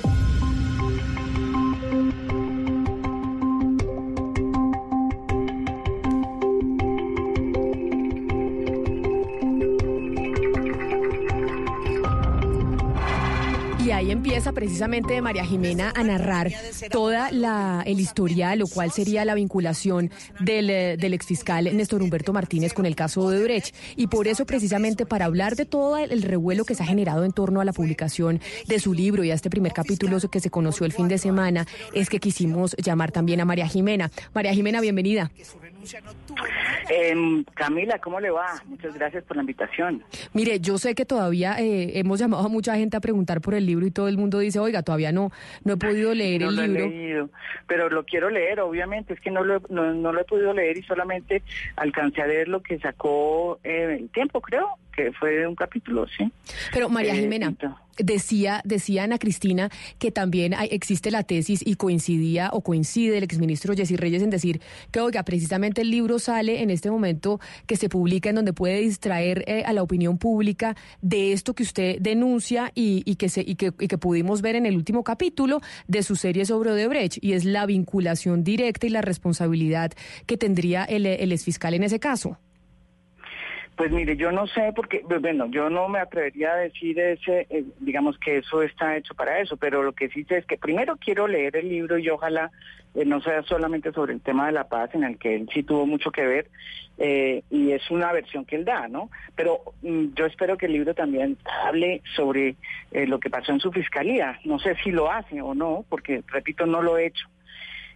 pero ¿qué es lo que yo hice en el tema de Odebrecht? Yo creo que eh, es sabido desde hace unos tres años que yo vengo en esta investigación, eh, que él es uno de los grandes protagonistas pues de este escándalo porque era el fiscal, y no solamente porque era el fiscal, sino porque como todos hemos sabido, y él lo dijo después, ante la Corte, lástima que lo dijo dos años después, pues había una incompatibilidad, eh, digamos, él mismo lo plantea así en la Corte, ante la Corte Suprema de Justicia, porque había sido abogado del Grupo Aval y en casos específicos en el tema de eh, la del, consorcio Ruta del Sol 2. Entonces, evidentemente, él acepta, él mismo acepta ante la Corte Suprema de Justicia de manera tardía sus impedimentos. ¿Qué es lo que hago yo? Yo lo que hago es hacer toda la investigación que yo ya he hecho desde hace unos dos o tres años y la pongo en video en video que es un lenguaje distinto y gracias a un equipo aquí que tengo muy bueno en semana que está liderado por Eduardo Contreras y Daniel Ramírez. Nos sentamos, miramos y tratamos de explicarle a la gente qué fue lo que pasó y Néstor Humberto es uno de los protagonistas. Los otros protagonistas son el presidente Álvaro Uribe, en su gobierno se entregó esa Ruta del Sol 2 y se entregó la única coima que está aceptada Después está Juan Manuel Santos, donde se hizo, prácticamente se desarrolló el mecanismo para por el cual se sacaron cerca de 50 millones de dólares de la Ruta del Sol 2 para coimas y para campañas. Entonces, y también está Iván Duque, porque Iván Duque formó parte del grupo que estaba detrás de la campaña de Oscar Iván Zuluaga, que también recibió plata, y unas platas que todavía no están cuadradas bien, ni se sabe de dónde salieron. Entonces, son muchos personajes, entre ellos Néstor Humberto. Sí, María Jimena, quisiera que nos concentráramos un momento en el último capítulo de la serie, en el último, no, en el más reciente capítulo de la serie y en su más reciente columna en la revista Semana Las muertes de los Pisano, y que está eh, precisamente enfocada en las omisiones de la Fiscalía. Es decir, ya, ya tenemos claro que había un conflicto de interés, pero desarrollemos un poco la idea de las omisiones de la Fiscalía. Mire, el, Néstor Humberto Martínez dijo, y por eso eh, su fiscal me mandó a presentar una tutela que yo gané. La fiscal Daniel eh, Hernández, que tiene a su cargo todos estos líneas de investigación que yo he cuestionado, me presentó una tutela por lo que voy a decir y que yo gané. Yo lo que he dicho siempre es que el señor Néstor Humberto Martínez hizo unas investigaciones, pero de manera eh, sesgada, no exhaustivas, como él dice. Él dice que incluso eh, sus investigaciones son mejores que las que, o sea, son más profundas que las que se hizo en Brasil, la justicia brasilera, imagínense, que es un absurdo. Pero lo que yo planteo es que hubo muchos, fueron muchos los contratos que no se, que no se investigaron, como por ejemplo el contrato de, de que digamos que está en este momento veremos que que es el que de alguna manera vincularía al presidente del Partido Liberal, que en ese momento eh, eh, pues o el jefe de, digamos de que manejaba digamos las campañas que era Simón Gaviria eh, también está una plata que es la, la mayor cantidad de plata que es la que se recibió a través de Javier creo que es Javier Torres, es que se me olvida el nombre, Javier Torres, que es la que se canalizó a través supuestamente en Barranquilla, no se sabe si la recibieron o no los la familia Char. Eh, entonces, eh, hay muchos contratos como esos que no se investigaron. Eh, y la en realidad los que se investigaron fueron los, los minoritarios, por ahí cinco o seis o siete u ocho contratos de los miles que hay. Entonces, eso fue un, elemento muy complicado, a pesar de que las denuncias eran muy claras desde 2015, hechas por Jorge Enrique Pizano. Y hoy sabemos que esas denuncias las conoció, como bien lo dicen los audios, el propio Néstor Humberto Martínez, que cosa que yo recuerdo en el último capítulo. Pero ¿cuál es el, problema de María Jimena. Es que hay unas líneas de investigación que no funcionan, que no están abiertas no está abierta la línea de investigación, perdón, de el contrato de transacción que se descubrió y que yo publiqué eh, entre Odebrecht y el Grupo Aval, en el que él era el que había montado toda, digamos, la estructura y que lo había sacado adelante. Mm, ese, por ejemplo. Y Pisano, y ya para cerrar en Pisano. ¿Qué pasó con Pisano? Pues he descubierto que finalmente lo que él había dicho, por lo menos a su vicefiscal en el momento que murió Alejandro Pisano, de que habían abierto una investigación, pues es falso porque no aparece en el SPOA. Eh, lo que sí aparece es una compulsa de copias a raíz de una declaración juramentada que yo publiqué, hecha hace muy poco, ante el fiscal Adoc Leonardo Espinosa por la abogada eh, de Jorge Enrique Pizano, ya difunto, pues el difunto Jorge Enrique Pizano. O sea, que, que la investigación que hay es una compulsa de copias hecha por una ahorita, ¿sí? Y que la de Alejandro Pizano a los tres meses se archivó pese a que ha tenido una serie de complicaciones como por ejemplo que mm, todas las pruebas que había para ver si se podía saber quién es, ah, qué había detrás de todo eso, pues no fueron legalizadas eh, debidamente y entonces un juez de garantías no las aceptó. Entonces hay una cantidad de cosas raras y extrañas que fue lo que yo saqué en la columna también. Sí, a, usted María Jimena, a propósito de esto último que dice, le, le sigue causando eh, curiosidad el tema de, la muerte accidental que dijo el fiscal en su momento de, de, Pisano es que creo que el procurador también se ha pronunciado eh, hace algunas horas sobre el tema. Dice que no está muy convencido. Pues es que, a ver, es que yo le pregunto a ustedes, les pregunto a ustedes, ¿les parece accidental la muerte de Alejandro Pisano, o sea, él viene a, enterrar a su padre y se toma de un vaso que encuentra en el escritorio de su padre una botella de agua y resulta que esa botella de agua contiene cianuro. ¿Les parece normal? María Jimena, pero María Jimena, con respecto a eso, y ya sabemos que el procurador volvió a abrir la investigación, la hija del señor Pisano escribió un Twitter diciendo, Fernando Carrillo, espero que esto sea mentira porque una de las personas que quiso acabar con el buen nombre de mi papá fue usted. Y usted, María Jimena, cuando celebró la noticia, la hija de Pisano le responde, no, no es una buena noticia. Como hija y hermana me rompe el corazón. Además, el señor Carrillo no es un buen hombre, intentó acabar con el nombre de mi papá. ¿Por qué la familia de Pisano no quiere abrir esta investigación? Ellos porque están tan seguros que fue un accidente. Eh, No, no, yo no creo que no diga que no quiere abrir la investigación. Lo que está diciendo es que no le gusta a Fernando Carrillo.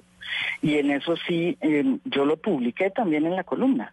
La columna exactamente dice eso, porque eso es lo que dice la, la, la, digamos, la abogada de Jorge Enrique Pizano. La abogada de Jorge Enrique Pizano en esos 10 minutos que yo pongo del video dice claramente lo que a mí me dijo Jorge Enrique, que él estaba totalmente perturbado por la manera como el señor Fernando Carrillo había salido en el 2015 a decir que Jorge Enrique Pizano había hecho gala de la puerta giratoria porque había salido de la empresa de acueducto de Bogotá, eh, donde había pues una, digamos como una concesión con Odebrecht en ese momento. Ahí hay un escándalo que se llama el escándalo Tuncuelo Canoas y a través del cual hay eh, presuntas coimas, ¿sí? Entonces, que él había salido de ese contubernio, ¿sí? Para trabajar con Odebrecht. Eh, cosa que fue señalada en su momento por el propio eh, procurador como eh, la prueba de la puerta giratoria. Eso lo tenía perturbadísimo a Jorge, Enrique porque eso me lo fue lo primero que me dijo a mí, a mí también, exactamente lo que le dijo la familia. Y muchas veces intentó derechos de petición para que el procurador echa- se echara para atrás y dijera que no, pero no lo logró hasta el día de su muerte. Y él pensaba que, la- que el hecho de que él no consiguiera trabajo tenía que ver con ese es- ese tema horrible pues que lo, que lo había afectado en su reputación. Y, y eso sí fue un elemento que yo, yo coincido con la familia. eh, que lo, lo perturbó profundamente y de hecho así lo pruebo yo en la columna porque saco saco efectivamente en esos cuatro minutos que yo corto con el que yo corto la el, el video pues en, en la mitad de eso habla de Fernando Carrillo y la otra mitad de Néstor Humberto Pues aquí nosotros estamos frente al siguiente panorama. Uno, y es que se conoce este fin de semana el libro que publica el exfiscal general de la Nación, Néstor Humberto Martínez, que se llama Las dos caras de la paz. Ahí, como decía mi compañero Oscar Montes, pues básicamente es una cuenta de cobro, una donde no se deja títere con cabeza del gobierno anterior. Después mi compañera Ana Cristina Restrepo en Medellín dice, oiga, esto puede ser una especie de distracción para que nos olvidemos de uno de los más grandes escándalos de corrupción que ha habido en Colombia y en América Latina, que tiene que ver con Odebrecht y en donde el fiscal, pues Néstor Humberto Martínez, tuvo algún tipo de vínculo y que seguramente tendrá que explicar muchas más cosas sobre eso. Y ahora entonces Valeria menciona lo del, lo del procurador general Fernando Carrillo, quien también ha estado inmerso en el tema Odebrecht por cuenta de su relación con el grupo Aval que es donde dicen también esto podría ser una cortina de humo. Entonces estamos frente a una cantidad de funcionarios en donde especulamos que es que están tirando cortinas de humo y, co- y tirando cortinas de humo para que no se sepa exactamente cuál ha sido su vinculación con Odebrecht, María Jimena. Pues mire, yo creo que la labor de un periodista debe ser precisamente eh, no seguir las cortinas de humo. O sea, si yo he sacado siempre, la- el tema del procurador estaba desde hace rato planteado. A mí, eh, digamos, eso, eso es un tema que viene desde atrás. Sí, que es un tema viejo, porque incluso aquí se lo había hecho usted, viejo. Pablo Felipe Robledo lo dijo aquí muchas No, veces. pues imagínense, ¿no? Y Jorge Enrique además lo tenía perturbado, digamos, perturbado. Pero, pero digamos que el otro tema más complicado, el otro tema muy complicado y que también está en ese video, lo dice su abogada, la abogada de Jorge Enrique Pizano, dice muy claramente que a pesar de que Néstor Humberto Martínez fuera amigo y personal de la familia, dice la abogada de Jorge Enrique Pizano en ese video no solamente lo dejó solo en su denuncia, porque la denuncia él sentía que lo dejaba solo, sino que lo traicionó, que lo traicionó. ¿Cuál era la sensación de Jorge Enrique Pizano? Por eso yo escribí esa columna. Pues que no solamente que no lo habían acompañado en esta denuncia en la fiscalía, sino que le estaban reabriendo otra por el caso de Tonjuelo Canoas. ¿Saben qué decían? Que el señor Jorge Enrique Pizano se había, había recibido 800 millones de pesos en coimas por Odebrecht. Eso no era cierto. Yo fui, investigué, eso no era cierto. Y eso Mari- lo, lo atormentó hasta el final de, la, de, su, de, su, de su vida. Entonces, todas esas historias pues van a tener que salir, más la que está saliendo de lo que hizo el fiscal ad hoc. O sea, ¿por qué el fiscal ad hoc? ¿Por qué sabemos eh, lo de eh, Pisano, lo de la muerte de Alejandro y la muerte? Pues porque el fiscal ad hoc, Leonardo, Pisa, eh, Leonardo Espinaza, en sus pocos meses que hizo, eh, de- ejerció su función, pues hizo muchas más cosas y abrió más cosas y investigó más que el propio Néstor Humberto. María Jimena, ¿por qué, ¿por qué cree usted que siendo tan amigos el doctor Pisano y Néstor Humberto en un momento determinado de la vida, ¿por qué cree que el doctor Pisano le comenta pues que, que lo había dejado solo, que lo había traicionado Néstor Humberto? ¿Qué fue lo que pasó allí? ¿Qué, ¿Cuál fue el interés que motivó a Néstor Humberto a traicionar a quien había sido su amigo? No, yo no sé, no sé, lo que sí me dijo a mí 18 mil veces Jorge Enrique Pizano es que él creía que a él le estaban reabriendo esta investigación en Tunjuelo Canoas para eh, horadar eh, su eh, palabra y sus denuncias, frente al tema de lo que estaba pasando y lo que él había descubierto en el consorcio Ruta del Sol 2. Eso es lo que él decía. Y me lo dijo en los chats y están escritos en los chats. Eh, y eso es así, y, y la verdad es que yo lo conocí ese día que me dijo todo esto, me dijo así, me lo dijo así como le estoy diciendo yo. Eh, y obviamente eh, eh, lo que uno va viendo después, porque yo después ya lo conozco y empiezo a mirar los documentos y yo empiezo a publicarlos sin decir que era la fuente de él, porque eso era casi que una, eh, digamos, una premisa que era parte de nuestro acuerdo. ¿sí? Empiezo a ver que él tenía mucha información, mucha información y que la había hecho muy bien porque la tenía perfecta. Y los audios, pues eran impresionantes, porque los audios no solamente hablaban de Néstor Humberto Martínez, el hoy fiscal, en ese momento fiscal, también hablaban de muchas personas que hoy trabajan y son altos ejecutivos del grupo Aval y de Coviandes. Entonces, pues yo sí creo que él tenía encima, se sintió muy solo, se sintió que no lo acompañó la justicia, que la fiscalía no lo acompañó y que su amigo, que era su amigo, pues no lo acompañó y de hecho se habían separado, se habían ellos, ellos, lo último que a mí me dijo Néstor Humberto, eh, perdón, eh, Jorge Enrique, es eso, que Pues- ellos ya habían roto sus relaciones. Yo no sé si eso es cierto o no, porque pues, yo tengo la versión de Jorge Enrique Pizano. María Jimena, pues vamos a ver si en ese libro del, eh, del exfiscal Néstor Humberto Martínez se habla del caso Odebrecht. Yo no creería si su título es Las dos caras de la paz, porque no creería que dentro de las dos caras de la paz quepa el caso Odebrecht. Y por eso me parecía importante llamarla a usted si tal vez el libro podría estar generando una especie de distracción de esta investigación que usted ha venido haciendo muy juiciosa y que es uno de los escándalos de corrupción más grandes que ha tenido el país. Así que le agradezco enormemente que haya estado con nosotros para recordarnos un poco de qué se trata eso que usted ha venido investigando y la vinculación que tendría el exfiscal eh, Martínez en ese caso de Brecht. Bueno, de todas formas, muchísimas gracias. Espero leer el libro, eh, que yo quisiera leerlo y eh, de verdad hablar propiamente del libro. Eh, pero les aconsejo, los invito a que lean, a que lean, perdón, a que vean la serie de Odebrecht. Pues ahí la vamos a estar viendo muy juiciosa, María Jimena, gracias. Bueno, muchísimas gracias.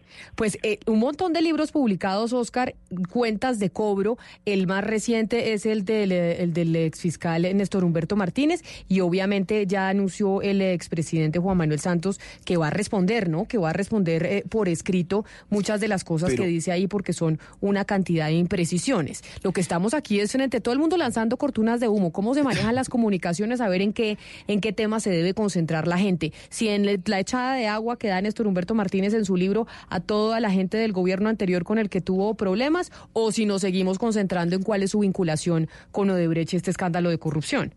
Camila, pero uno se pregunta es si, cuál es la, cuál es la motivación de ellos. Es decir, si, se trata de una constancia para la historia, uno, uno esperaría más rigor, ¿no? Más profundidad, es decir, una elaboración de una teoría, de una tesis política y demás. No, ellos aprovechan es para escribir un libro de chismecitos que se vende mucho, por supuesto, porque hoy en día, después del programa y después de todo lo que se ha dicho, después de la publicación del tiempo el domingo, pues todo el mundo está pendiente del libro de Néstor Humberto. No, pues Pero uno sí le- esperaría, uno sí esperaría más, más rigor, más profundidad, de la constancia histórica de lo que se hizo en el cargo, que es como se acostumbra, por ejemplo, en Estados Unidos o en otros países, uno realmente encuentra libros con profundidad, con calado, por parte de quienes han ocupado altas dignidades del Estado. Pero entonces, mire, es que le hago, le hago el resumen. Entonces, sacó Juan Manuel Santos, obviamente, su libro.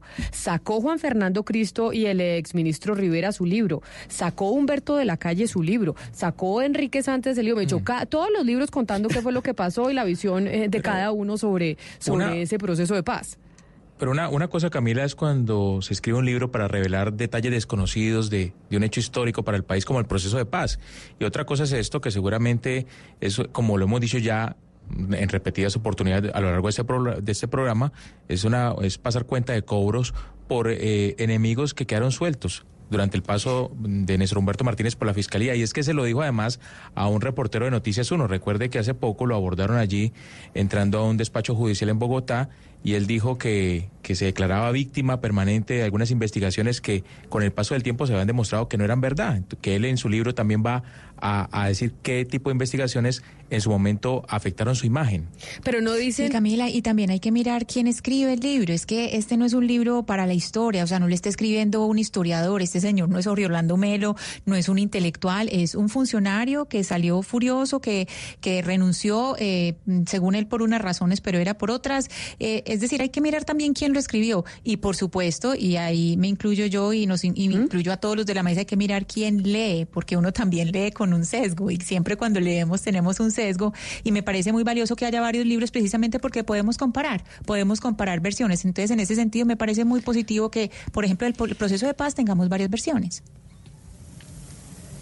Alberto se opuso No, y sobre mucho, todo de un pero- hecho, lo que pasa es que lo que pasa es que el proceso de paz sí fue un hecho histórico que va a seguir teniendo versiones de libros y van a seguir saliendo temas y van a seguir saliendo versiones. Lo que es raro es que Néstor Humberto Martínez escriba un libro sobre el proceso de paz cuando él no fue protagonista de este proceso. Él estaba siendo fiscal.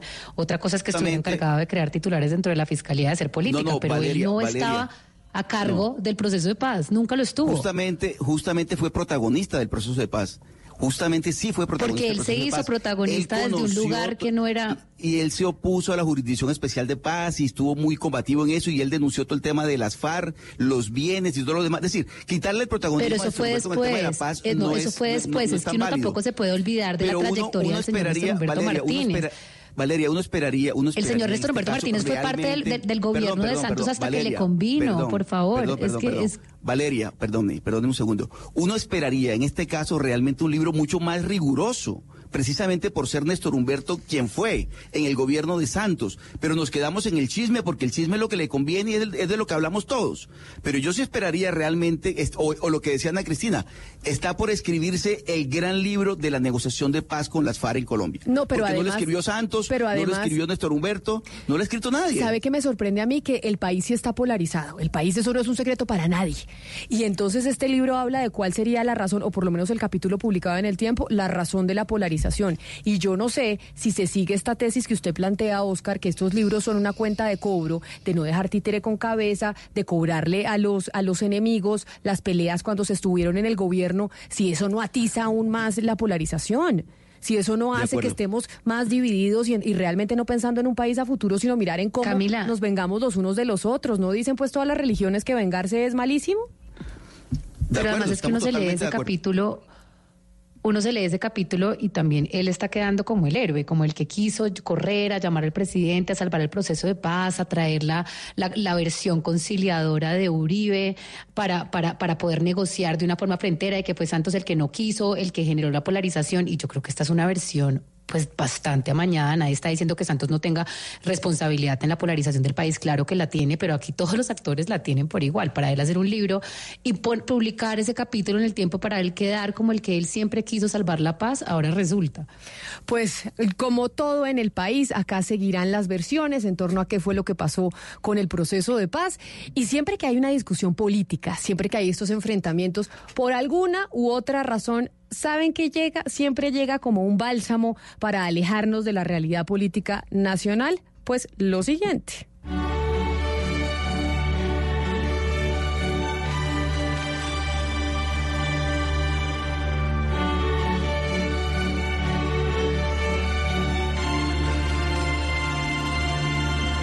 Sí, señores, y siempre en medio de la discusión política y la situación difícil del país aparece el fútbol, para que nos olvidemos de las cosas. Y hoy es día, hoy es fecha Champions. Ya empieza el segundo tiempo del Real Madrid contra el Brujas de Bélgica, don Sebastián. Y son malas las noticias Son malas las para los que nos gusta el Madrid.